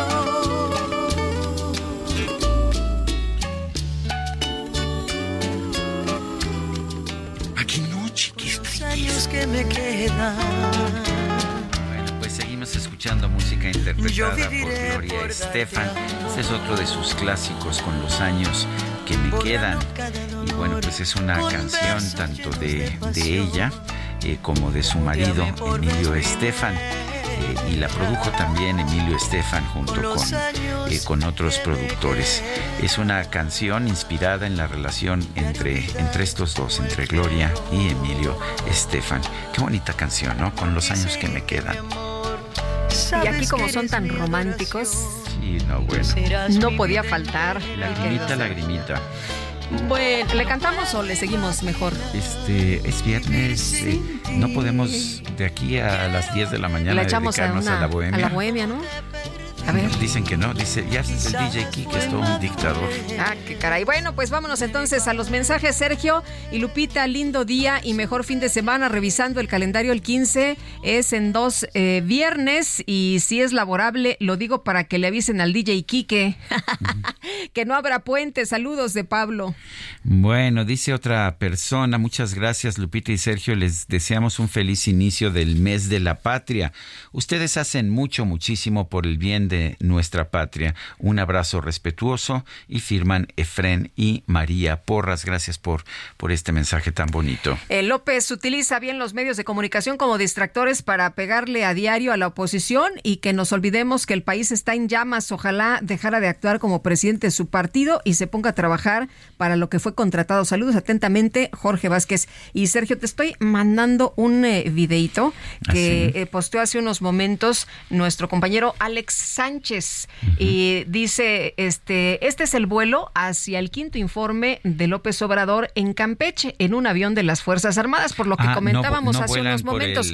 Fíjate que no, mi querido Sergio. Somos eh, ciudadanos de primera y de segunda. Ellos son los de primera, ¿no? Porque, pues en realidad. Aviones, en realidad. Sí, privados. Privados. pagados por el, este, pagados por el contribuyente, aviones militares. Y no, a lo mejor por eso los políticos toman decisiones distintas a lo que uno pudiera esperar porque para ellos no hay problema, ¿no? Para ellos no hay complicaciones a la hora que les, eh, quieren da igual si suben los precios de los, de los pasajes. Ellos no, no les sufren y no la padecen. Y bueno, por lo pronto, pues ahí ya en este vuelo, pues van ya eh, algunos de los eh, gobernadores, ¿no? Están viajando los asistentes al quinto informe. El vuelo salió de la BAM 19. ¿Eso qué es? De, la PAM 19. es la base, de la base aérea militar. Eso es. Y este, bueno, y, pues ahí se ve cómo eh, se, ¿Te acuerdas cuando el presidente se enorgullecía de viajar en vuelos comerciales? Sí. ¿Cuándo fue la última vez que, que viste que haya viajado en un vuelo comercial? Pues ya tiene varios meses, Sergio. Hay que recordar que se puso enfermo, ¿te acuerdas? De, que estaba en una gira y se puso enfermo y me parece que desde entonces pues ya lo, lo trasladan en puros eh, aviones del ejército.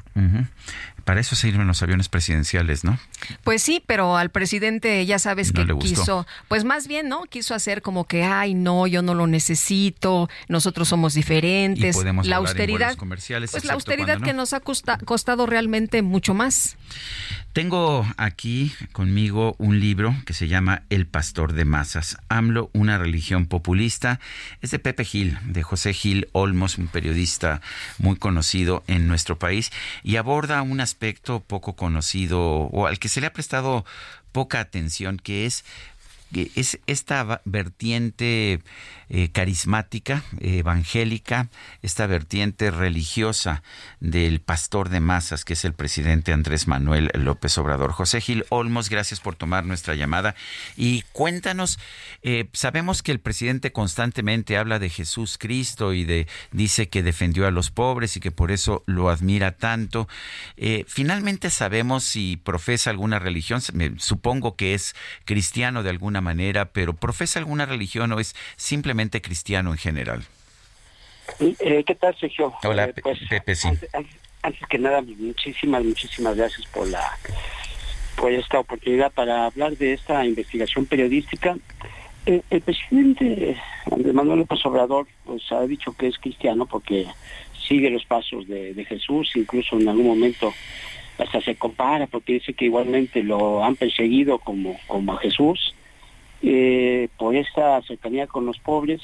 Yo en la investigación que, hago encuentro que tiene una ascendencia adventista, evangélica, por, por, la, por, la, por los estudios que tuvo allá en, Tabasco, en una escuela precisamente que tenía esta, esta religiosidad evangélica adventista, y eh, es cristiano por, esta otra parte. De alguna manera podríamos decir que es católico por, por este uso de, pues de, del nombre de su partido, de Morena, y, porque ha usado el estandarte de la Virgen de Guadalupe en algunas de sus manifestaciones ya históricas, que son pues eh, tomadas en cuenta como verdaderas hazañas, ¿no? Por, todo el caminar que hizo por todo el país, pero también por aquel eh, aquella caminata que hizo en el 92-93 que le llamó precisamente el éxodo o la democracia, ¿no? Usando este, este término tan también le, gusta usar los símbolos religiosos. Me recuerdo que para detener el COVID, tú lo mencionas en tu libro, pues utilizó estos, estos detentes, estos ah, símbolos del Sagrado Corazón, que son símbolos católicos a propósito. Totalmente católicos, ah, este, populares, porque bueno, eh, están ahí presentes y están en su misma historia. Eh, Nico, que fue su, su con su conductor, su piloto ahí durante, durante varios años, señala que su mamá, la mamá de Andrés Manuel, le dio un escapulario y ese escapulario siempre lo trae ahí, ¿no? En la bolsa de, su, de, su, de sus pantalones. Oye, José, tú dices que fuiste a la mañanera y que, bueno, lo que viste no fue al Andrés Manuel al que estabas acostumbrado, ¿no? Este líder político, este, esta persona, pues eh, a lo mejor que, que, veíamos como el líder opositor, esta persona que, veíamos pues eh, como un eh, eh, de líder disruptivo, ¿no? Que ya cuando lo viste, pues ya, no hablaba como un político o un líder social, sino como un pastor espiritual. que se dirige a, su grey. Él pontifica, él es lo que, lo que hace desde las mañaneras. Me parece, Lupita, me parece que así es. Eh, incluso hago una especie de crónica de, esta vez, bueno, varias veces que fui ahí a la mañanera, que tienen una especie de atmósfera de homilía, de, alguna, de, alguna misa este, católica, donde todo el mundo cuchichea antes de, llegar, antes de que llegue eh, el sacerdote y cuando él llega todo el mundo en silencio y nadie habla, absolutamente nadie. Eh, incluso, bueno, pues ya eh, en la misma mañanera hay un reglamento que te prohíbe hablar, ¿no? Te prohíbe hablar ahí, comentar algo entre tus compañeros, algo que me parece inaudito. Y cuando yo lo vi, eh, evidentemente recordé cuando las primeras veces que yo lo conocí allá en Villahermosa, cuando estaba liderando este, este movimiento apenas que estaba bajo la égida del, del PRD, y pues ahí lo veía literalmente como un verdadero líder social, o sea, tenía mucha ascendencia, mucha simpatía, empatía con la gente. Y cuando lo veo ya en Palacio Nacional, en este salón magno, el salón de la tesorería, que es verdaderamente palaciego, eh, ya Andrés Manuel hablaba eh, como un guía, como un guía no solamente político, sino que al usar de, manera tan frecuente las eh, al Evangelio, al hablar de Jesús, hablar de, a Dios lo que es de Dios, a César lo que es de César, en fin, con todas esas referencias, y además los símbolos que también utiliza, pues ya no era este líder político social, sino más bien en ese comportamiento de un pastor, de un pastor que quiere llevar a, su a su a, sus ovejas, a su grey, ¿no? De eh, por un camino tan peligroso como el que estamos viviendo para, eh, para llevarlo a lo que sería su tierra prometida que se llama bienestar ¿no? el bienestar eh, que es la, es la marca de su de su gobierno entonces me parece que sí tiene este perfil más yo digo que más que un profeta que un mesías porque bueno estos dos personajes mesías y los profetas se supone que hablan con Dios en el caso de Andrés Manuel más bien en este en este otro sentido de, un pastor, ¿no? de un pastor que guía. El, eh, ¿Él mismo cultiva este, esta imagen de pastor, de líder religioso, o es algo que ha venido con el tiempo? Que, ¿Cómo lo ves tú? Eh, claramente él mismo se ve como el gran salvador de la nación, ¿no? Sí, yo creo que él mismo lo cultiva, él mismo lo, lo ha construido a través de más de 30 años de, de lucha política y de caminar por todo el país. Digo, caminar es un sentido, una metáfora, pero sí ha hecho grandes caminatas desde Villahermosa hasta la Ciudad de México, ¿no? Son cincuenta y tantos días que se ha echado y eh, ha construido, se ha, se ha construido como un personaje que eh, no, no está, no, no una altura al decir, ¿no? Que él mismo ha dicho que él representa la cuarta transformación, o sea, después de Miguel Hidalgo con la independencia, Benito Juárez con la reforma y con Francisco y Madero con la revolución, es él el que se está eh, creando como el líder, como el jefe y como el pastor de una cuarta transformación histórica en el país. Pero además le ha funcionado, ¿no? La gente, la gente lo sigue con eh, mi querido José Gil con mucha fe. Muchísima, Lupita. De hecho, eh, la, la portada misma ¿no? te, da la idea de cómo es que eh, él está ante toda esta gente y, y, cómo es que lo que lo siguen de una manera fiel ese es el término me parece eh, él habla mucho de lealtad no en, la parte en la parte política incluso ha, dicho que pues a él lo que le importa es la lealtad más que la experiencia o la preparación para ciertos eh, para ciertos funcionarios yo tenido uno, una de las cosas eh, digamos que uno de los cierres del libro y que era una cosa que yo estaba observando los reporteros nos dedicamos a observar lo, que está pasando eh, en el país y, y, a través de entrevistas con muchos de los reporteros y reporteras que lo vienen siguiendo desde la campaña y ahora como presidente en sus giras, que la gente busca tocarlo. O, sea, ya no es aquellas eh, escenas donde buscaban eh, entregarle un documento, una petición, una demanda, una denuncia. Es tocarlo como si fuera un santo, ¿no? Exactamente. Creo que está en ese camino e incluso me atrevería a decir que muchas veces cuando juega con su salud, que realmente es muy peligroso porque nada más y nada menos que es el, es el, es el presidente de la República, el, representante del Ejecutivo de las Fuerzas Armadas, cuando juega con, con su salud, me parece que están los linderos de que llegue a pasar como una especie de mártir, ¿no? una especie de mártir en la historia y, y, eso realmente pues ya llama mucho la atención. José, alguna vez vi una escena que me llamó muchísimo la atención de una persona que, que quiere que le toque, le toque la cabeza el presidente. ¿No? Exactamente, porque esa es una religiosidad muchos de los evangélicos, ¿no? Que, tocan la cabeza del presidente o tocan la cabeza de la gente y rezan, ¿no? Y rezan este, pues a Dios, pues, ¿no? Bueno, pues yo quiero agradecerte, Pepe Gil, José Gil Olmos, periodista, por habernos invitado a leer El Pastor de Masas. Muchísimas gracias, Sergio. Y nada más un comentario final. Eh, el libro no se trata de, pues de criticar o de enjuiciar o de adjetivizar al presidente. No, no, más bien es tratar de entender a un personaje que nos parece que no va a terminar eh, su proyecto en ese sexenio y que va a seguir en los próximos, o por lo menos el próximo sexenio. Y entonces es tratar de verlo de una manera distinta a un personaje que evidentemente pues está afectando nuestras vidas. Muy bien, gracias Pepe. Hasta pronto, Sergio. Hasta pronto, Lupita. Gracias, gracias, José. Hasta luego. Muy buenos días. Y vamos a platicar con el doctor Luis Estrada, socio y director de SPIN, Taller de Comunicación Política. Luis, ¿cómo estás? Muy buenos días.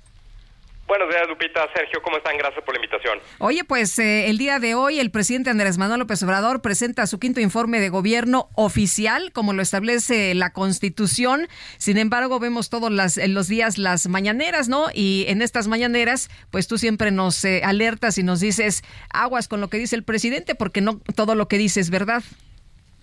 No, y no solo eso, Lupita, el presidente, recordemos, hace un informe trimestral, entonces este debe ser el número 16, me parece, y eh, estos informes eh, trimestrales, pues la verdad es que es una repetición de lo que dice en las conferencias, que no se puede probar y que además tiene la modalidad de ser un informe de promesas, es decir, cuestiones que no han ocurrido, pero que dice el presidente que van a ocurrir podríamos pensar que los informes de promesas, si los podemos llamar así, eh, de los populistas, pues bueno, son propensos a presentarse en los primeros meses o años de su gobierno, no en el quinto año o el último año del gobierno. El presidente, incluso en los spots que está promocionando en este momento del informe, habla del futuro, de lo que supuestamente va a pasar y no ha pasado. Entonces, pues creo que ahí está la esencia del gobierno del presidente López Obrador. Eh, ¿Le sirven estos, estos informes constantes para, para fortalecer su imagen o es nada más eh, eh, pues sumar a lo que logra todos los días con sus mañaneras? Bueno, lo que intenta, diría Sergio, porque no, no sé si lo logre. En términos de lo que él quiere, bueno, pues supongo que piensa que le funciona, o más bien a estas alturas que creo que no le ha funcionado es eh, lo único con lo que se quedó, que son las la palabra que pues también sabemos la validez de, de la palabra de este presidente pues no no es no es muy alta. Creo que eh, el, el, intento de eh, decir eh, afirmaciones que no se pueden probar eh, a lo largo de todos estos años, pues simplemente lo utiliza para eh, que en el informe de como si se validara, es decir, el proceso es el siguiente, el presidente afirma durante todas las conferencias de lunes a viernes cuestiones que no puede probar, pero llega el informe trimestral y en el informe trimestral lo afirma ya como parte de un informe eh, y entonces en las conferencias posteriores dice yo ya lo informé, esto ya es oficial, aunque no se pueda probar, y es un ciclo vicioso, conferencias, informes, conferencias que eventualmente son la base de los nuevos informes, ¿no? Eh, Luis, y dentro de lo que hemos escuchado en los últimos días es este tema de Beatriz Paredes y Xochitl Galvez y el Frente Amplio, ¿no? Esto que pensábamos que pues iba a, este tiempo a dedicarse únicamente a, poner la atención en las corcholatas, pues el propio presidente le ha dado esta visibilidad. Eh, bueno, aunque con sus comentarios siempre negativos en contra del frente, ¿no? Sí, no, imagínate cómo ha de ser eh, eh, llegar a una, al, último año de, gobierno, de seis años, son los, los periodos presidenciales más largos en el mundo, el de, el de México, que las expectativas que generó el presidente no se han podido cumplir. Él mismo las generó y no las ha cumplido. Y entonces, en lugar de hablar de los avances de gobierno, de los logros, de cosas eh, que sí se pueden probar, que el presidente sabe que no, lo, no los tiene y que no los puede aprobar. Entonces tiene que utilizar el tiempo para tratar de minimizar a sus adversarios.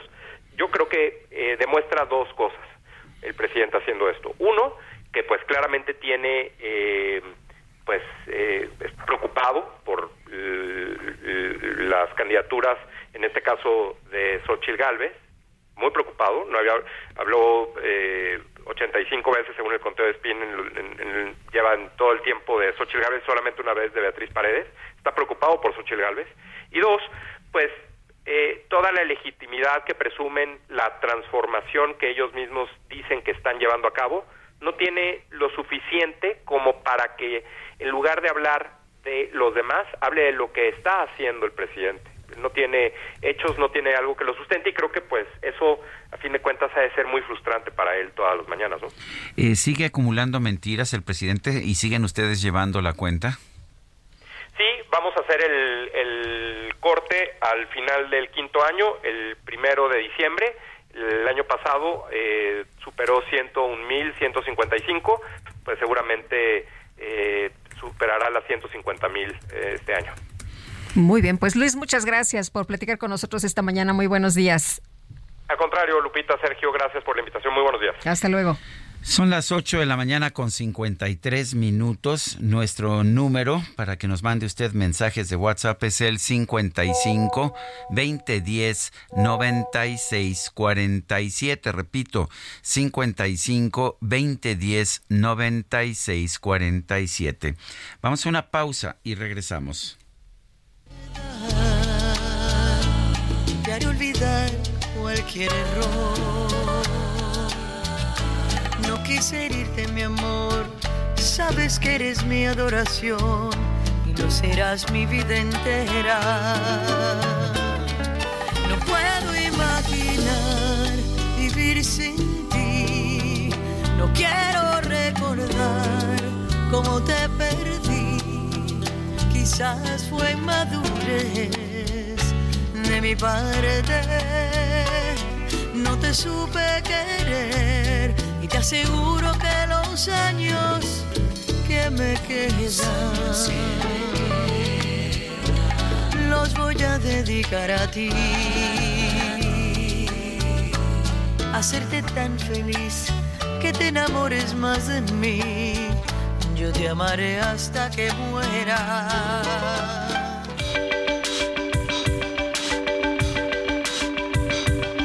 Sergio Sarmiento y Lupita Juárez quieren conocer tu opinión, tus comentarios o simplemente envía un saludo para ser más cálida esta mañana. Envía tus mensajes al WhatsApp 55 20 10 96 47.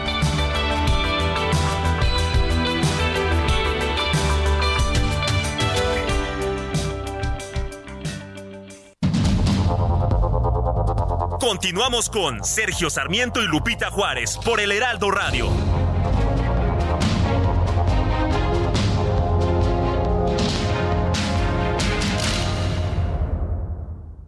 La comida chatarra y las bebidas azucaradas no deben volver a las escuelas. Allí niñas y niños consumían tal exceso de calorías que aumentaba su riesgo de sobrepeso y obesidad. Además, el consumo de estos productos provoca procesos inflamatorios, los cuales debilitan el sistema inmune frente a virus y bacterias. Es urgente que saquen ya la comida chatarra y bebidas azucaradas de las escuelas. Nuestros, niños, son primero. Alianza por la Salud Alimentaria.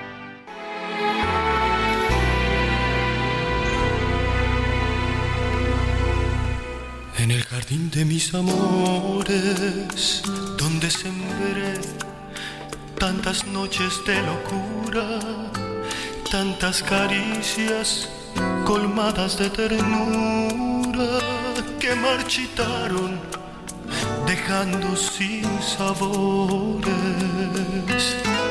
En el jardín de mis amores he cultivado romances y pasiones que con el tiempo se han vuelto desengaños que van tiñendo de gris mis ilusiones.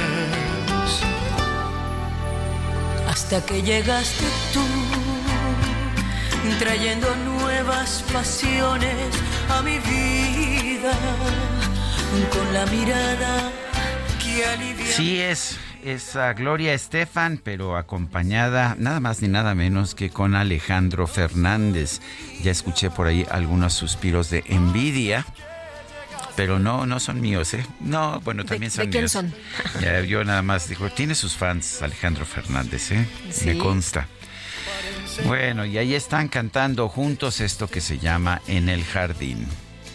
Una razón para ver la luz. Bueno, y vámonos a los mensajes. Nos dice eh, Fernando Nava, Sergio Guadalupe, buenos días. Por estas fechas ya estaríamos mudándonos, disfrutando, gozando y presumiendo el Naim, lo que habría evitado todos estos parches que por aquí, por allá se les ha ocurrido a los que se dicen autoridades de la aviación civil de este país, que nomás no dan una. Penoso escuchar a Velázquez Tiscareño, denota su inexperiencia y desconocimiento del ámbito de la aviación civil como producto de su imposición improvisada y la categoría 1, APA.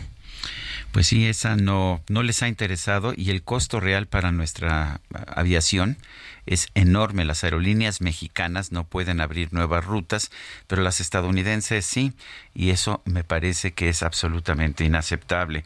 Dice otra persona, buenos días queridos Lupita y Sergio, escuchando al vicealmirante, me imagino lo difícil que debe ser negociar con él. Sus respuestas no se enfocan en la pregunta, sino en sus instrucciones y su sentido de la disciplina y el deber. Es el ejecutor ideal de los caprichos del Ejecutivo. El pasajero es lo de menos en esta e- ecuación, lo que nos dice la radio. Escucha Tania, sí. Yo creo que por eso precisamente el presidente está escogiendo a militares para hacerse cargo de aeropuertos y de aerolíneas y de empresas comerciales pues porque obedecen sin chistar, ¿no? Dicen sí señor y obedecen, aunque pues ah, las instrucciones que están recibiendo no sean las mejores. Son las nueve de la mañana con cuatro minutos. Vamos a un resumen de la información. En este espacio, el vicealmirante Carlos Velázquez Tiscareño, director del Aeropuerto Internacional de la Ciudad de México, se comprometió a trabajar para que la reducción de las operaciones en esa terminal aérea afecte lo menos posible a los usuarios. La autoridad tomó una medida, tomó la medida de, de reducir. El aeropuerto al que yo represento acata, tiene que acatar esa medida, que sabemos nosotros que la disciplina es firme, pero debe ser razonada. Nosotros estamos conscientes de esas fechas y vamos a tomar las medidas para no perjudicar o perjudicar lo mínimo a los usuarios. Vamos a trabajar en conjunto con las aerolíneas para que esta reducción ordenada por el AFAC se pueda cumplir afectando al mínimo al usuario. En una conferencia organizada por el Instituto Mexicano del Aluminio, el coordinador de vinculación internacional del Frente Amplio por México, Ildefonso Guajardo, advirtió que hay un grave riesgo de que el crimen organizado intervenga en las elecciones del 2024. La organización Greenpeace México advirtió que el proyecto del gasoducto Puerta al Sureste, que contempla un tramo submarino entre Tuxpan y Coatzacoalcos, representa un grave riesgo para los sistemas de arrecifes frente a las costas de Veracruz. Un jurado de Washington impuso una condena de 17 años de cárcel a Joe Biggs, uno de los líderes del grupo de extrema derecha Proud Boys, por su participación en el asalto al Capitolio en enero del 2021. Las autoridades de Sudáfrica reportaron un saldo de más de 70 personas muertas a causa de un incendio que arrasó un edificio de cinco plantas en el centro de Johannesburgo. El Vaticano informó que el Papa Francisco llegó esta mañana a Mongolia para mostrar su apoyo a la pequeña comunidad católica en ese país, la cual cuenta con alrededor de 1.400 fieles.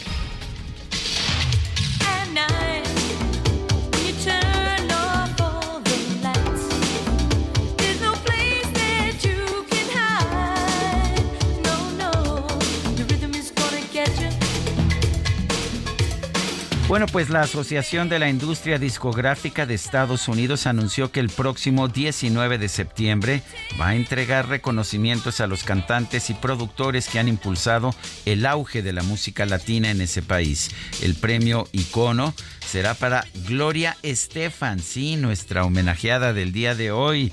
El galardón al artista del año será para Sebastián Yatra, mientras que el productor Emilio Estefan recibirá el reconocimiento pionero de la industria.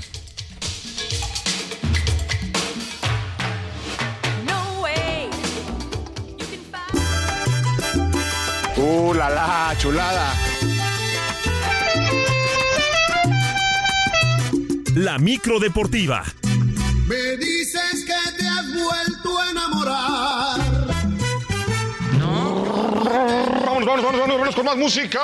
Queremos mandar un saludo, do, do, do. Sí, sí, sí, sí, va, va, va, va.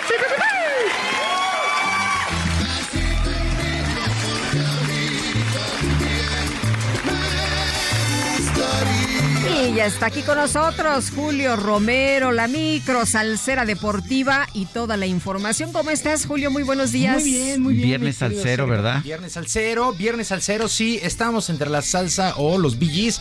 Hay que felicitar a Mm. Barry Gibb, su 77 aniversario. Cierto, cierto. Entonces, pero dijimos, vamos a meterle flow.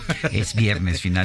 Y es viernes, lo logramos, llegamos a la otra orilla, qué Híjole. precio. Y al Cada- noveno mes, al noveno al mes del mes. año. Cada vez tenemos que pagar más ¿verdad? por llegar al, al viernes, pero lo hacemos bien contentos, bien contentos, porque hay un montón de información deportiva el día de hoy. Y arrancamos con la Champions League. Quedaron listos los grupos de la Champions. El grupo A. El Bayern Múnich, el Manchester United, Copenhague y Galatasaray. El B, Sevilla, de Jesús Manuel el Tecatito Corona, que por cierto está en duda si se queda o se va. El Arsenal, el PSV y el Lens. En el grupo C, el Napoli de Irving, el Chucky Lozano, que también es duda. El Real Madrid, el Sporting Braga y Unión Berlín. El D, Benfica, Inter de Milán, el Salzburgo y la Real Sociedad. El grupo E, el Feyenoord del Chaquito Jiménez, Atlético de Madrid, Lazio y el Celtic. El F, este sí está bravísimo, el PSG, Borussia Dortmund, Milán y Newcastle. El G, el Manchester City, Leipzig, Estrella Roja y el Young Boys. Y el H, Barcelona, el Porto de Jorge Sánchez, el Shakhtar y el Royal Antwerp, este equipo de Bélgica. Pues así las cosas con la Champions. La Champions quedaron listos, listos los grupos y en breve estará arrancando toda la actividad. Bueno, ya que estamos en Europa, la UEFA reconoció al danés Erling Haaland y a la española Aitana Bonmatí como los mejores jugadores del área en el año. En el marco del sorteo para esta Champions y que se celebró en Mónaco, Haaland fue elegido tras ganar con el Manchester City el triplete, la Liga, la Champions y la Copa en Inglaterra. Por su parte, Bonmatí ganó la Champions femenil con el Barcelona, además de la Copa del Mundo con España. En sus palabras fue contundente al pedir que se acabe de una vez por todas con el abuso del poder y me gustaría recordar un poco lo que, lo que ha pasado. Eh, creo que como sociedad no debemos permitir eh, que, que, se haya, que se haga abuso de poder en una relación laboral, así como también faltas de respeto. Así que me gustaría que desde mi compañera Jenny, a todas las mujeres que sufren lo mismo, estamos con vosotras. Y nada, espero que sigamos trabajando para que esta sociedad mejore.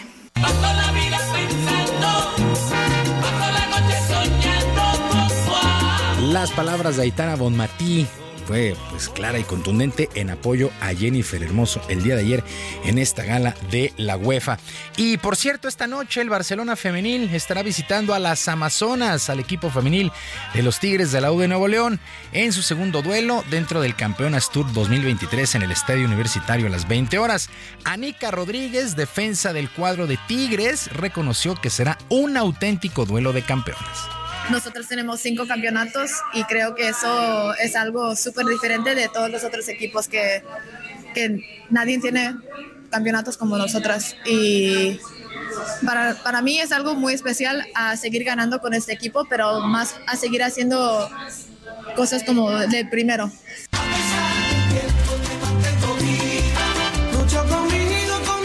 Este Campeonas Tour para el domingo. El Real Madrid estará visitando en el Estadio Azteca a las Águilas del América a las 2 de la tarde. Visitas en verdad de lujo del Barcelona y del Real Madrid femenil.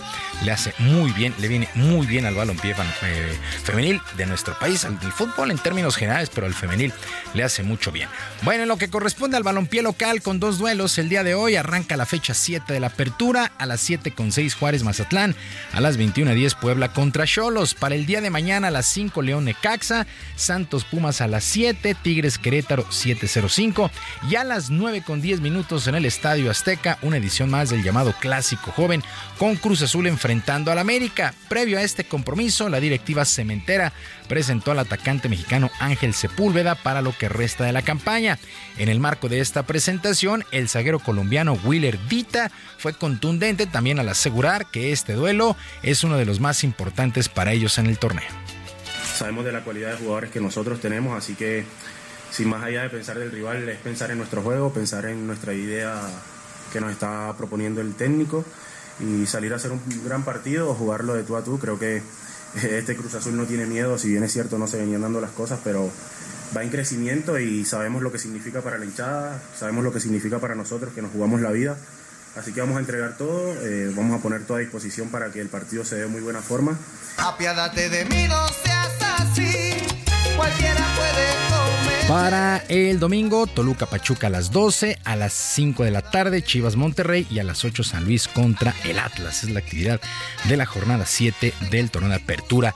Y actividad en los playoffs en el béisbol de la Liga Mexicana. La lluvia fue la principal protagonista ayer por la noche en el estadio de los hermanos Cerdán con el marcador cuatro carreras por una en favor de los Leones de Yucatán. Se suspendió el juego en la séptima entrada. Eh, así es que, ¿qué sucede?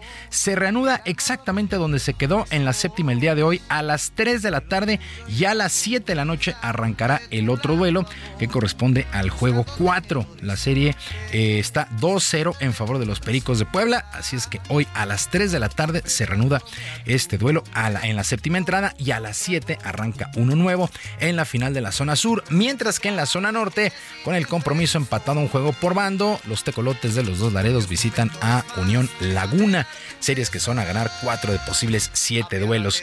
Y este fin de semana se corre la fecha 14 en la temporada en la Fórmula 1 de automovilismo, el Gran Premio de Italia. De nueva cuenta, los Red Bulls de líder Max Verstappen y de Sergio Pérez saltan como favoritos. Por lo pronto, el tapatío a estas alturas de la campaña sabe perfectamente cuál es su objetivo principal y de momento el retiro no está en sus planes a corto plazo. Este año mi, objetivo ya, ya, ya, más claro es ser subcampeón del mundo y el próximo año mejorarlo y, por ese campeonato. Ese es mi, mi objetivo, ¿no? Eh, y ya después de eso, yo creo que en las primeras 10 eh, carreras quiero pensar cuál, cuál, cuál será mi futuro. Y no, no, no tengo duda de que no será mi último contrato en la Fórmula 1, ¿no? Quiero, quiero seguir. Yo no sé mañana, yo no sé mañana. Bueno, pues el día de hoy los ensayos libres, mañana la calificación y el domingo la carrera, el Gran Premio de Italia. Ojalá Checo Pérez logre regresar al podio.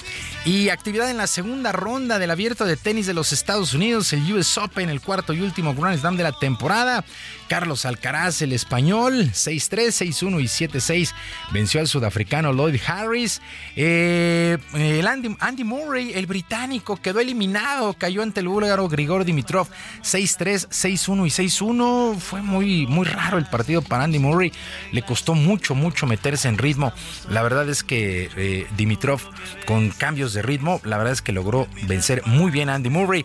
El alemán Alexander Zverev, 7-6, 3-6, 6-5 y 6-3 venció a su compatriota Daniel Admayer. En damas, la tunecina Ons Javer 7-5, 4-6 y 6-3 se impuso a la checa Kinda Noskova. Eh, la local, la estadounidense Jessica Pegulia y la bielorrusa Arina Zabalenka continúan con vida. Hay muchísimo tenis, arranca bien temprano, así es que hay que apurarse para ver tenis prácticamente todo el día allá en Flushing Meadows en Nueva York.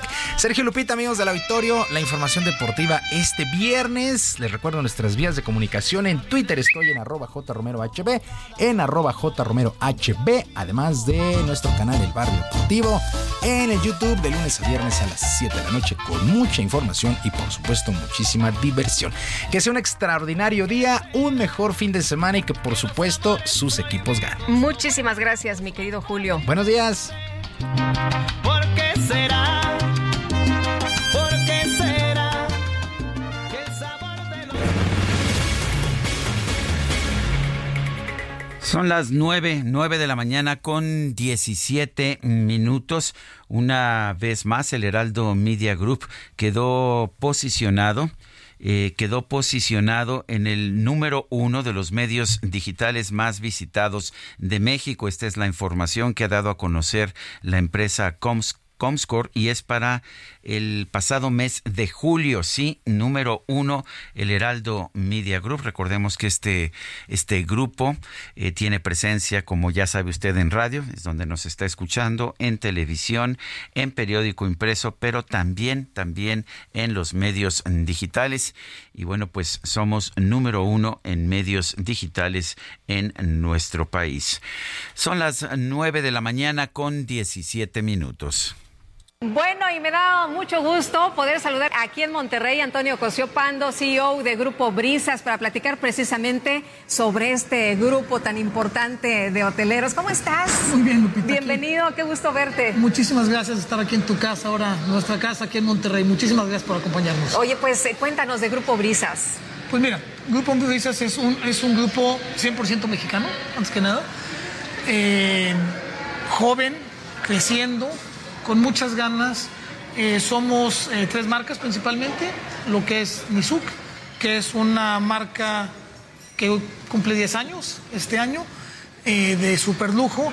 Después tenemos la marca Las Brisas, que tenemos en Ixtapa, Huatulco, Manzanillo, este, Acapulco, obviamente, que es de donde nace el nombre, ¿no? de ahí sale Grupo Brisas. Luego tenemos Hacienda Júrica. Que, que, por cierto, perdón que te interrumpa, es súper tradicional el de Acapulco. Pues es de donde nació el nombre y es, la verdad es que es un, ícono de la hotelería mexicana, 65 años, la verdad es que fue como un parteaguas en la hotelería de alto nivel en México y lo hemos conservado de esa manera, siempre con sus albercas privadas, blanco y rosa, con sus jeeps, entonces sigue... Con sus villas, sus casitas. Alberca privada. Este, y luego ahora pues, la marca este, Galería Plaza, ¿no? que es la que hemos estado impulsando, hemos estado creciendo. Eh, ya tenemos seis, ¿no? este es el sexto. Tenemos dos en Ciudad de México, tenemos en Veracruz, tenemos en Irapuato, Monterrey, viene León. Entonces eh, ya somos más de 3.000 cuartos. O sea, y siguen creciendo. Y seguimos creciendo. Viene León, viene Insurgentes, viene otro en Ciudad de México, que no sé qué marca vaya a ser, pero va a ser en el centro histórico. Entonces, sí, la marca Galería Plaza la seguiremos creciendo. ¿Qué es lo que los caracteriza? ¿Cuál dirías tú que es el sello? Pues mira, yo creo que es el servicio y la atención personalizada. Eh, a eso nos dedicamos, eso es lo que nosotros tratamos de meterle a nuestra gente. Trata a la gente como te gusta que te están a ti y así lo hacemos nosotros con nuestros colaboradores. Nos gusta tratarlos bien para que ellos a su vez sean amigables, sean amistosos con nuestros, nuestros huéspedes. Cuéntanos de Galería Plaza Monterrey. Nosotros ya tuvimos la oportunidad de recorrer las instalaciones. No, no solo eso, sino de estar aquí pues eh, eh, toda una noche disfrutando, conociendo. Y cuéntanos eh, eh, precisamente de lo que tiene este hotel, de lo que ofrece este hotel. Pues mira, eh, es un hotel muy moderno, es nuevo, está justo en la nueva zona que está creciendo, en el área financiera, en el centro de la ciudad, que le están invirtiendo muchísimo dinero.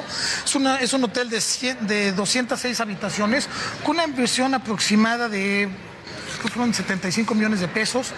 Este, muy moderno, con todos los lujos, con alberca. Entonces lo estamos enfocando mucho para el sector eh, de negocios. Pero. Yo vi también muchas familias, ¿eh? Sí, y por eso le metimos la terraza, la alberca, el gimnasio, un área de masaje, un lugar para yoga. Este, entonces, es acomodar por estar en el centro financiero, obviamente es principalmente para gente de negocio, pero sin duda es para las familias. Veía que el viaje de negocio se convierte en placer porque puedes traer también a la familia y disfrutar aquí. Puede venir la familia, puede venir, puedes venir solo a, a hacer negocios. Y eso ha cambiado muchísimo. Eh, por ejemplo, eh, aquí en Monterrey los conciertos, no nada más vienen los hombres de negocio, vienen ya las familias a disfrutar de las instalaciones maravillosas que hay y aparte estamos muy cerca de todas las zonas de, de, de- de conciertos que hay aquí en Monterrey. Cuéntanos por qué Monterrey, por qué escogieron esta zona. Pues, híjole, pues esta zona es la zona de mayor crecimiento, en, o sea, la zona de García García tiene lo suyo, pero aquí estamos en el mero corazón de, de- de Monterrey, lo están desarrollando, lo están impulsando, estamos cerca de los mayores corporativos de, de la ciudad y muchos son del país. Entonces, este, ah, en- sobre constitución estamos perfectamente bien localizados, ¿no? Entonces por eso escogimos Monterrey. Y Monterrey, pues el nearshoring, viene Tesla, la verdad es que teniendo un empuje bestial lo que es la ciudad de Monterrey y por eso tenemos que estar aquí hoy. Oye, una de las características más importantes de sus hoteles son las ubicaciones, precisamente. Y ya está, pues, qué mejor que sobre Constitución. Todos los hoteles nuestros lo que se caracteriza es en ciudades que tengan buena conectividad y sobre todo bien localizadas. Decías hace unos momentos que el- la idea o los planes son de seguir creciendo, seguir invirtiendo, eh, Antonio, y hemos platicado muchas ocasiones eh, de este grupo mexicano que sigue creyendo en México y que sigue apostando en México. Y seguiremos apostando en México. Entonces, los proyectos que es León ya está en construcción. Bueno, más bien ya está construido el hotel, lo estamos equi- equipando. Debe quedar para junio del año que entra. Eh, viene Galería Plaza Ciudad de México en Insurgentes. Viene otro hotel en el Frontón México, alrededor de 100 habitaciones. Insurgentes será alrededor de 300 habitaciones. Luego en Nizuc, la verdad es que vamos a hacer un- una suite presidencial nueva de tres habitaciones, cosa que hoy no tenemos. Vamos a hacer residencias en Nizuc para la venta, cosa que hoy eh, no hay. Y todos los hoteles de ese nivel lo que hacen es lo complementan con residencias, ofreciéndoles el servicio hotelero. Y luego viene Los Cabos, que viene, es un proyecto muy importante. Son 1.200 hectáreas. eh, con una inversión aproximada de 700 millones de dólares. Va a haber dos o tres hoteles. Obviamente una parte residencial muy importante. Ya estamos aba- trabajando en conseguir los permisos. Es un proyecto que nos lleva, digamos, más de 20 años tratando de lograrlo. Finalmente se están alineando las estrellas y finalmente creo que lo vamos a hacer. Y el Valle de Guadalupe, que tanto le gusta a Sergio, Sí, que lo sí. extrañamos aquí, ya le daremos un complemento en el Valle de Guadalupe donde queremos hacer un NISUC también, este, que creo que se... Oye, pero le gusta a muchísima gente y se ha convertido en un lugar como, como de, de moda, ¿no? En un lugar, bueno, no de moda, sino un gran lugar al que todo el mundo quiere ir.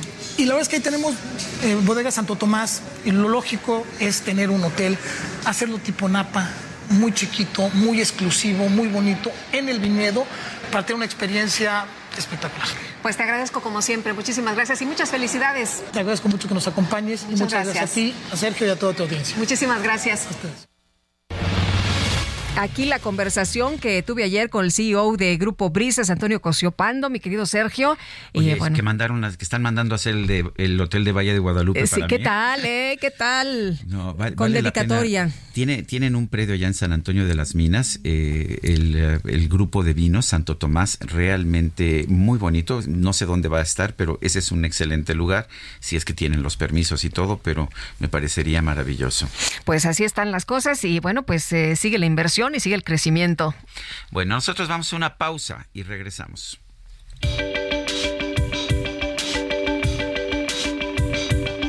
Sergio Sarmiento y Lupita Juárez quieren conocer tu opinión, tus comentarios o simplemente envía un saludo para hacer más cálida esta mañana.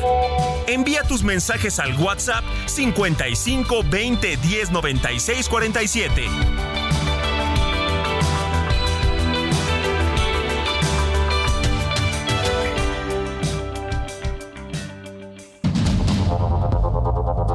Continuamos con Sergio Sarmiento y Lupita Juárez por el Heraldo Radio.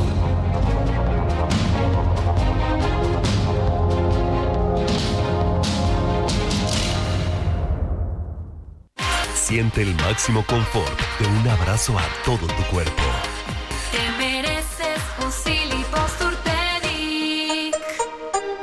Gastrolab. Historia, recetas, materia prima y un sinfín de cosas que a todos nos interesan.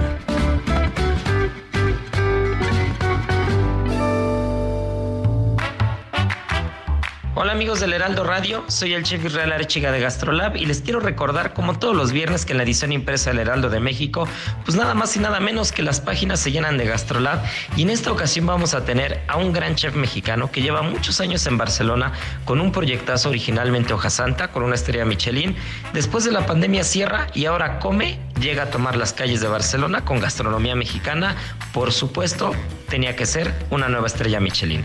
Así que bueno, pues ya saben, el programa en punto de la una de la tarde, sábados y domingos. Y pues no se pueden perder también el sabor oculto. Estaremos hablando del coco, estaremos hablando de las endivias y muchas otras cosas más. Ya saben que Gastrolab tiene de todo: materia prima, producto, cocina mexicana, grandes cocineras y cocineros. Y bueno, pues en fin de semana, qué mejor que comer rico y escuchar de comida rica. Un abrazo y que tengan un gran fin de semana. Cada primero de septiembre se celebra el Día de la Criminalística en honor a Juan Bucetich, un croata nacionalizado argentino que hizo un descubrimiento fundamental para la historia de la criminalística. Juan Bucetich descubrió la dactiloscopía, un invento que marcó la historia. Fue un antropólogo y policía argentino de origen croata cuando era parte del imperio de la Austria. Desarrolló y puso por primera vez en práctica un sistema eficaz para la identificación de personas por sus huellas dactilares. En 1888 ingresó en la policía de la provincia de Buenos Aires, en la ciudad de La Plata. El antropólogo comenzó a registrar las huellas dactilares de presos en fichas policiales y diseñó su propio sistema de clasificación que redujo a cuatro tipos fundamentales en función de la disposición de estas marcas. Fue un primero de septiembre que este argentino creó el método para individualizar a las personas mediante las impresiones dactilares. En base a este método, la policía de Buenos Aires pudo identificar a comienzos del siglo a una asesina llamada Francisca Rojas, oriunda de Necochea, cuando había matado a sus tres hijos y culpado a su vecino. El primero de septiembre de 1891 se puso en práctica por primera vez en el mundo el sistema de Bucetich mediante la utilización de su ficha de dactilar donde se tomaron las impresiones digitales de los 10 dedos a 23 procesados por diferentes delitos. Dicha documentación, previa clasificación, archivó en armarios tipo casilleros que se habilitaron para su propia iniciativa.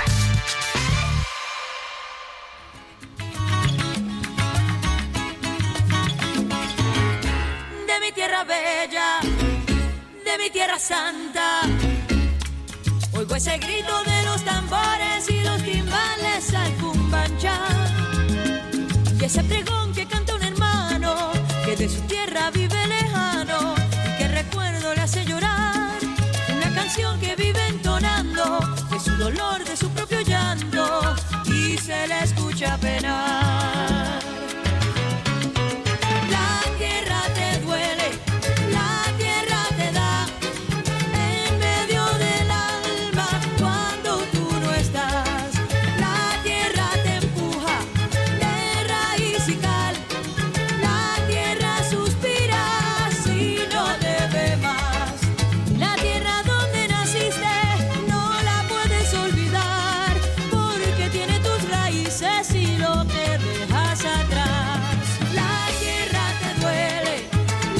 Esto se llama Mi Tierra y es otro de los grandes éxitos de Gloria Estefan, quien hoy cumple 66 años y a quien escuchamos con emoción.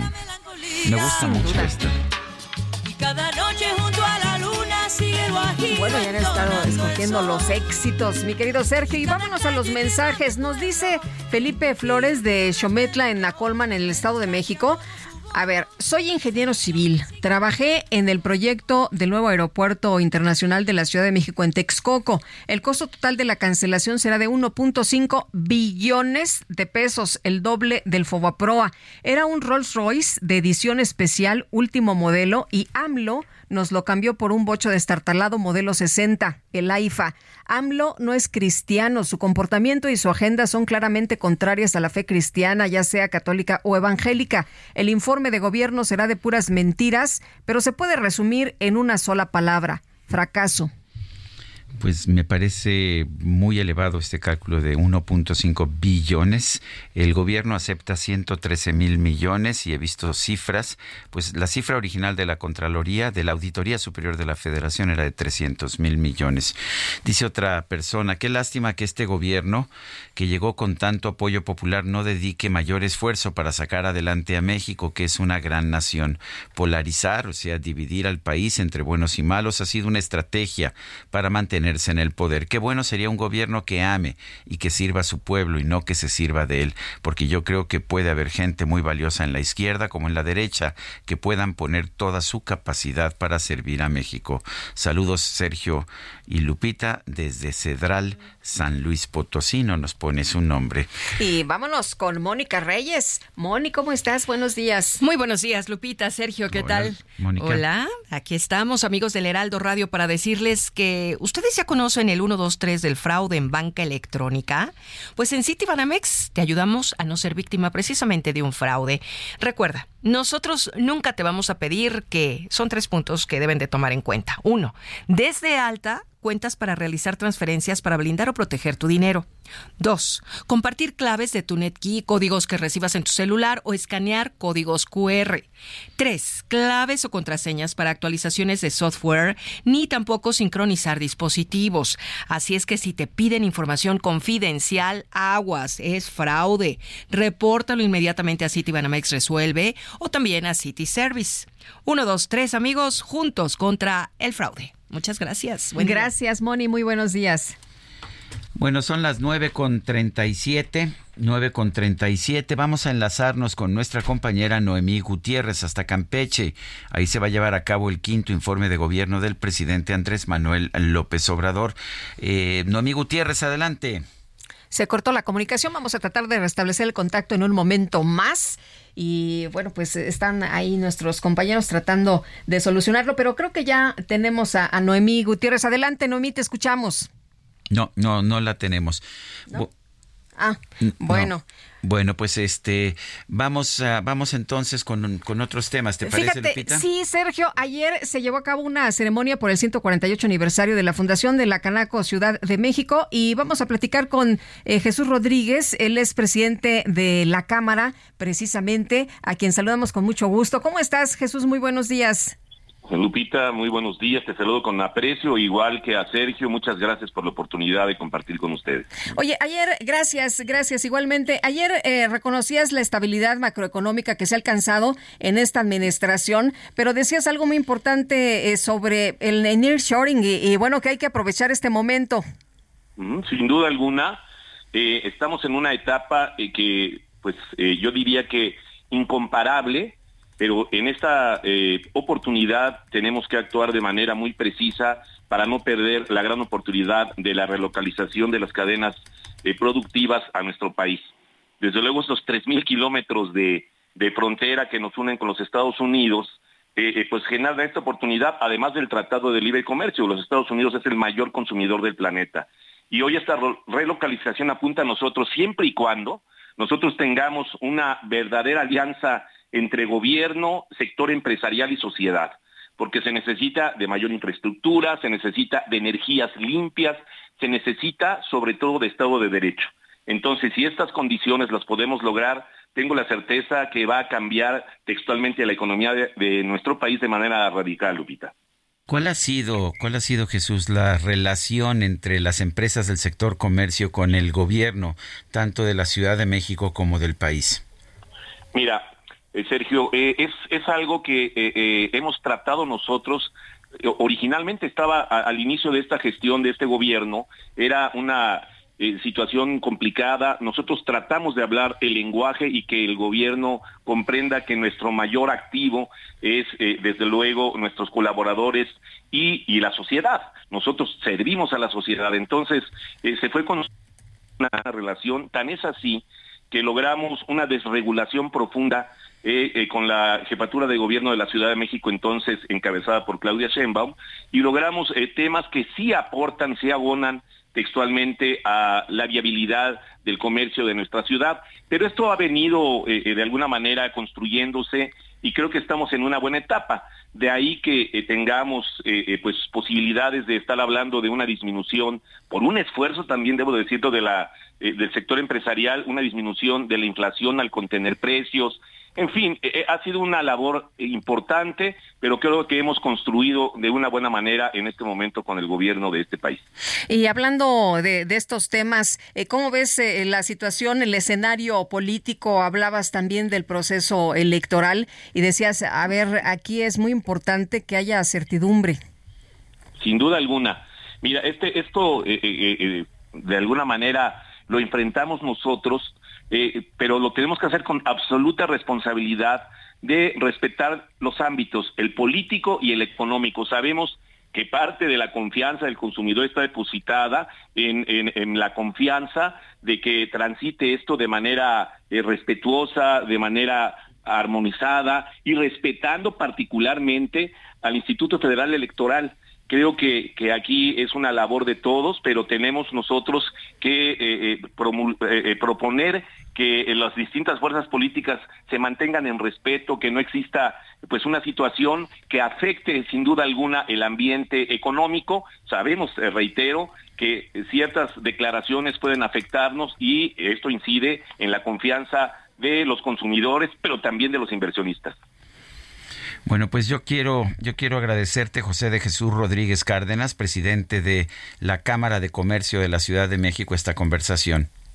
Sergio, yo les agradezco a ustedes y eh, les deseo un excelente día a ti y a todo el auditorio. Lupita, muchas gracias. Gracias, hasta luego Jesús, muy buenos días. Y bueno, pues nos enlazamos, ¿no? Con Noemí, ahora sí. Vamos con Noemí Gutiérrez, que está por allá en Campeche para el quinto informe de gobierno del presidente López Obrador. Adelante, Noemí. Buenos días, eh, Sergio y Lupita. Pues comentarles que estamos ya aquí en el exterior del Centro Internacional de Convenciones y Exposiciones Campeche siglo XXI, ya previo al quinto informe del presidente Andrés Manuel López Obrador. Comentarles que ya empiezan a llegar eh, diversos gobernadores, también integrantes del gabinete, pero también los que están encargados de la construcción de los siete tramos del tren Maya. Hemos visto pasar hace unos minutos al director general de Pemex, Octavio Romero Oropesa, y él se le cuestionó del caso de Emilio Lozoya y agronitrogenados. Dijo que no podía dar una posición porque según lo que ha declarado a los medios de comunicación, no estaba enterado del caso y que ya cuando tenga toda la información, pues, pues podrá emitir una opinión al respecto. También vimos pasar hace unos minutos a Ariadna Montiel, la secretaria de Bienestar. Ella, a pesar de que la mayoría de los funcionarios de alto nivel pues han ingresado por un acceso, ella decidió que su camioneta continuara su camino y entrar por otro de los accesos a este centro de convenciones. Aquí se han dado cita a varios simpatizantes del presidente Andrés Manuel López Obrador y ya vimos a varios de los gobernadores, por ejemplo el de Sinaloa confirma que en una fecha próxima, aunque no detalló cuál, el presidente Andrés Manuel López Obrador pues va a visitar Badiraguato, dijo que no se requiere ningún operativo especial para la visita del mandatario federal.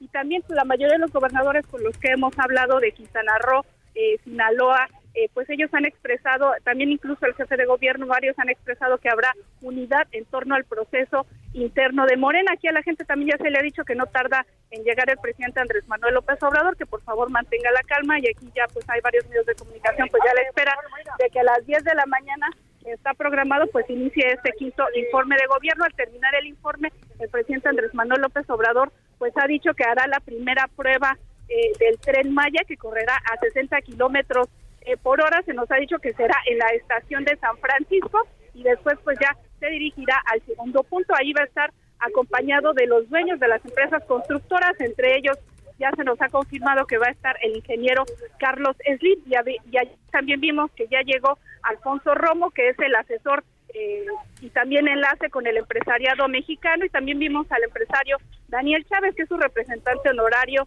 ante el Tren Maya. Pues Sergio y Lupita, pues parte de la información que tenemos aquí en Campeche, un gran calor, pero pues bueno, la gente, al menos unas 400 450 personas pues se han volcado a este centro internacional de convenciones para la llegada del presidente Andrés Manuel López Obrador. Muchas gracias por esta información, Noemí. Buenos días.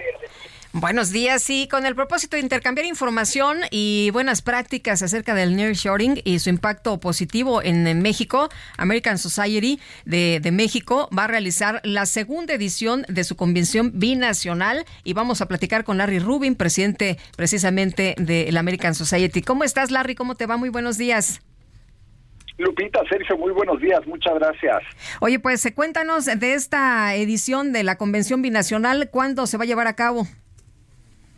Pues fíjate que va a ser este próximo martes aquí en la Ciudad de México y, un poco la, idea es eh, poder eh, reunir a las voces más importantes en torno a la relación México-Estados Unidos, llámese en la política, en el empresariado o en, o en, eh, o en, el, en el tema social cívico, que también es una parte importante. El, ¿quiénes, ¿Quiénes asisten a esta, a esta reunión?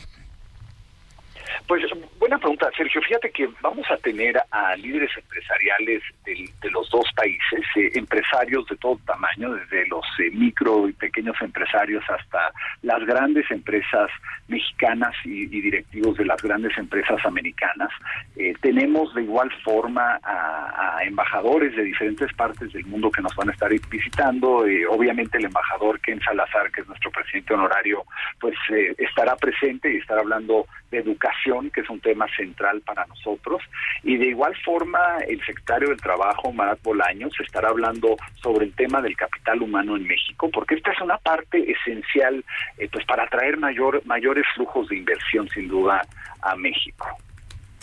Eh, Larry, ¿y cómo ves este tema del, del nearshoring? Hablas de que van a tratar diferentes eh, asuntos, diferentes temas en este encuentro. Sin embargo, pues eh, el, momento, el momento entre México y los Estados Unidos es un momento muy importante, ¿no? Por este tema del nearshoring. Es cierto, Lupita, y, la realidad es que eh, por eso hemos invitado a, diversos secretarios del gabinete del presidente López Obrador que nos van a estar acompañando, pero también secretarios de los estados y nos van a estar acompañando eh, más de cuatro gobernadores también, porque el tema no, es nada más un tema federal, no es un tema estatal. Y lo que queremos hacer en la American Society es asegurar que a través de instrumentos como esta Convención Binacional podamos eh, poner el mapa de todos lo que México requiere hacer para atraer mayores fuentes de, ingreso, ¿no? mayores capitales al país. Y sí hay una oportunidad, pero eh, realmente ahorita el coche, por decirlo de alguna manera, el vehículo está yendo a 60 kilómetros por hora y nosotros sentimos que sí pudiera ir a 120 kilómetros por hora. O sea, tenemos mucho más que hacer todavía.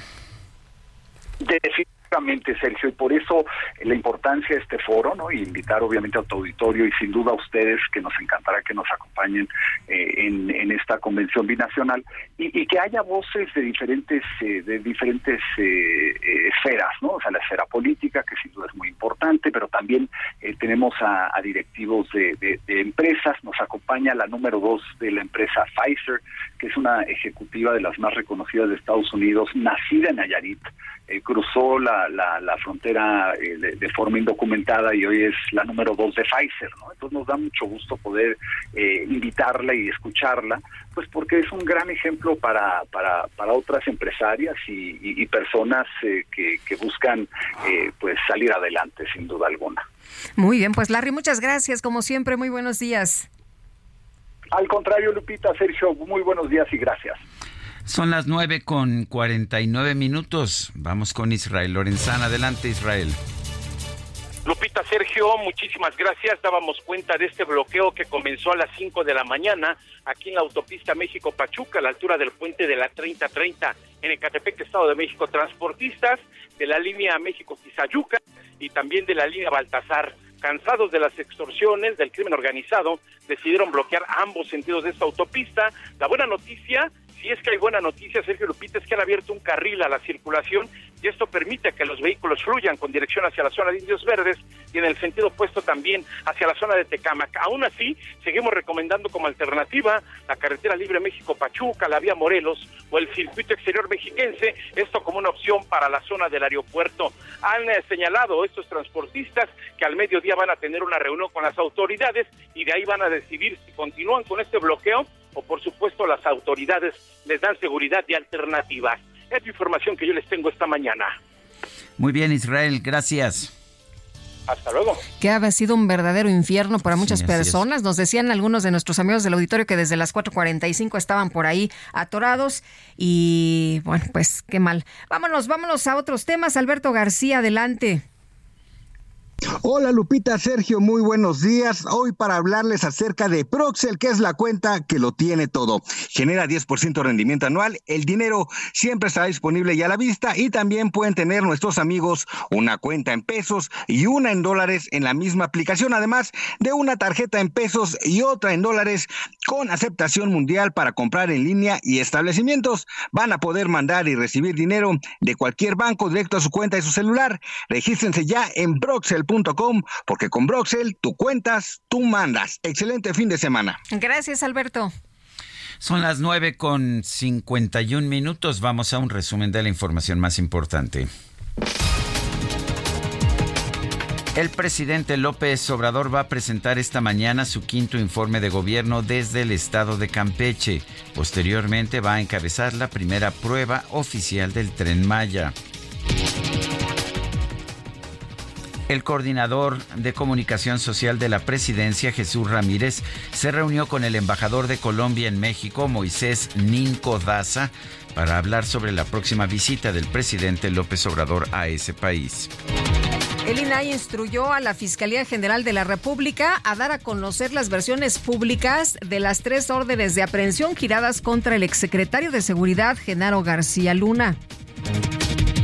La Comisión Nacional Bancaria y de Valores informó que en ejercicio de sus facultades de, supervisión revisa el sistema de ciberseguridad de Caja Popular Mexicana ante las fallas que presentan sus servicios financieros desde el pasado mes de julio informe 2023, la División de Pesca de la Administración Nacional Oceánica y Atmosférica de los Estados Unidos señaló que el gobierno de México no ha actuado para detener la pesca furtiva de huachidango en sus aguas territoriales, situación denunciada en repetidas ocasiones desde el 2015. La Casa Blanca pidió al Congreso de la Unión Americana que apruebe 4 mil millones de dólares adicionales para atender los daños causados por los desastres naturales en su territorio, incluyendo los incendios de Hawái y el paso del huracán Idalia. que corre, corre, corre, corazón. Tú siempre fuiste el más veloz.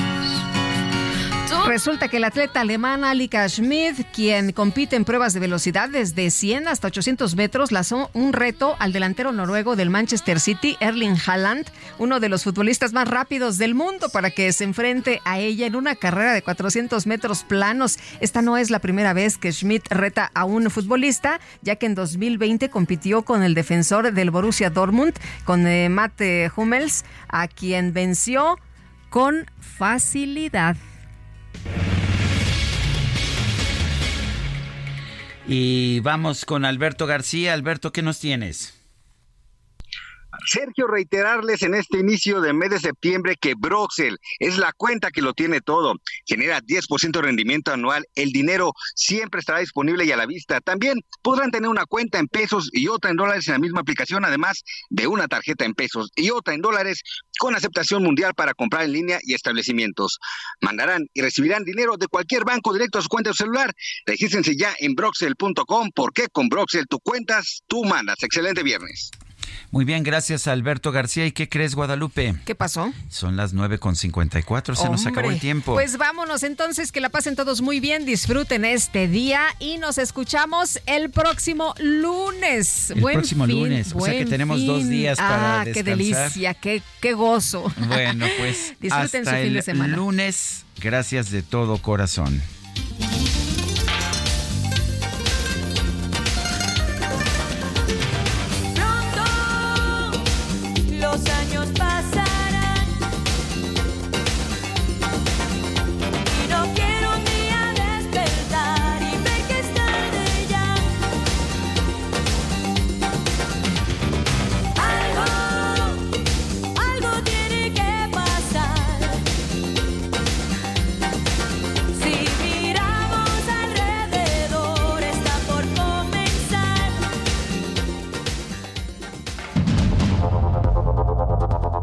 Media Group presentó Sergio Sarmiento y Lupita Juárez.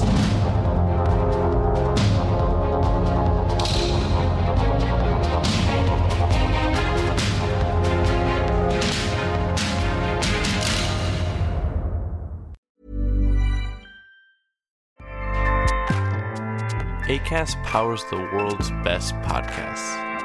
Here's a show that we recommend. The Real Housewives is a guilty pleasure for most, but if you're looking to not feel guilty about that pleasure, tune in to Everything Iconic with me, Danny Pellegrino, where I break down all the messy moments and behind the scenes antics of Bravo's popular franchise. And on Everything Iconic, I also interview celebrity guests like Kelly Ripa, Kiki Palmer, Drew Barrymore, Cameron Diaz, and more about their guilty pleasures, their past work, and so much more. So if you're pop culture obsessed and find yourself watching way too much reality TV like me, tune in to Everything Iconic with Danny Pellegrino wherever you listen to podcasts. ACAST helps creators launch, grow, and monetize their podcasts everywhere. ACAST.com.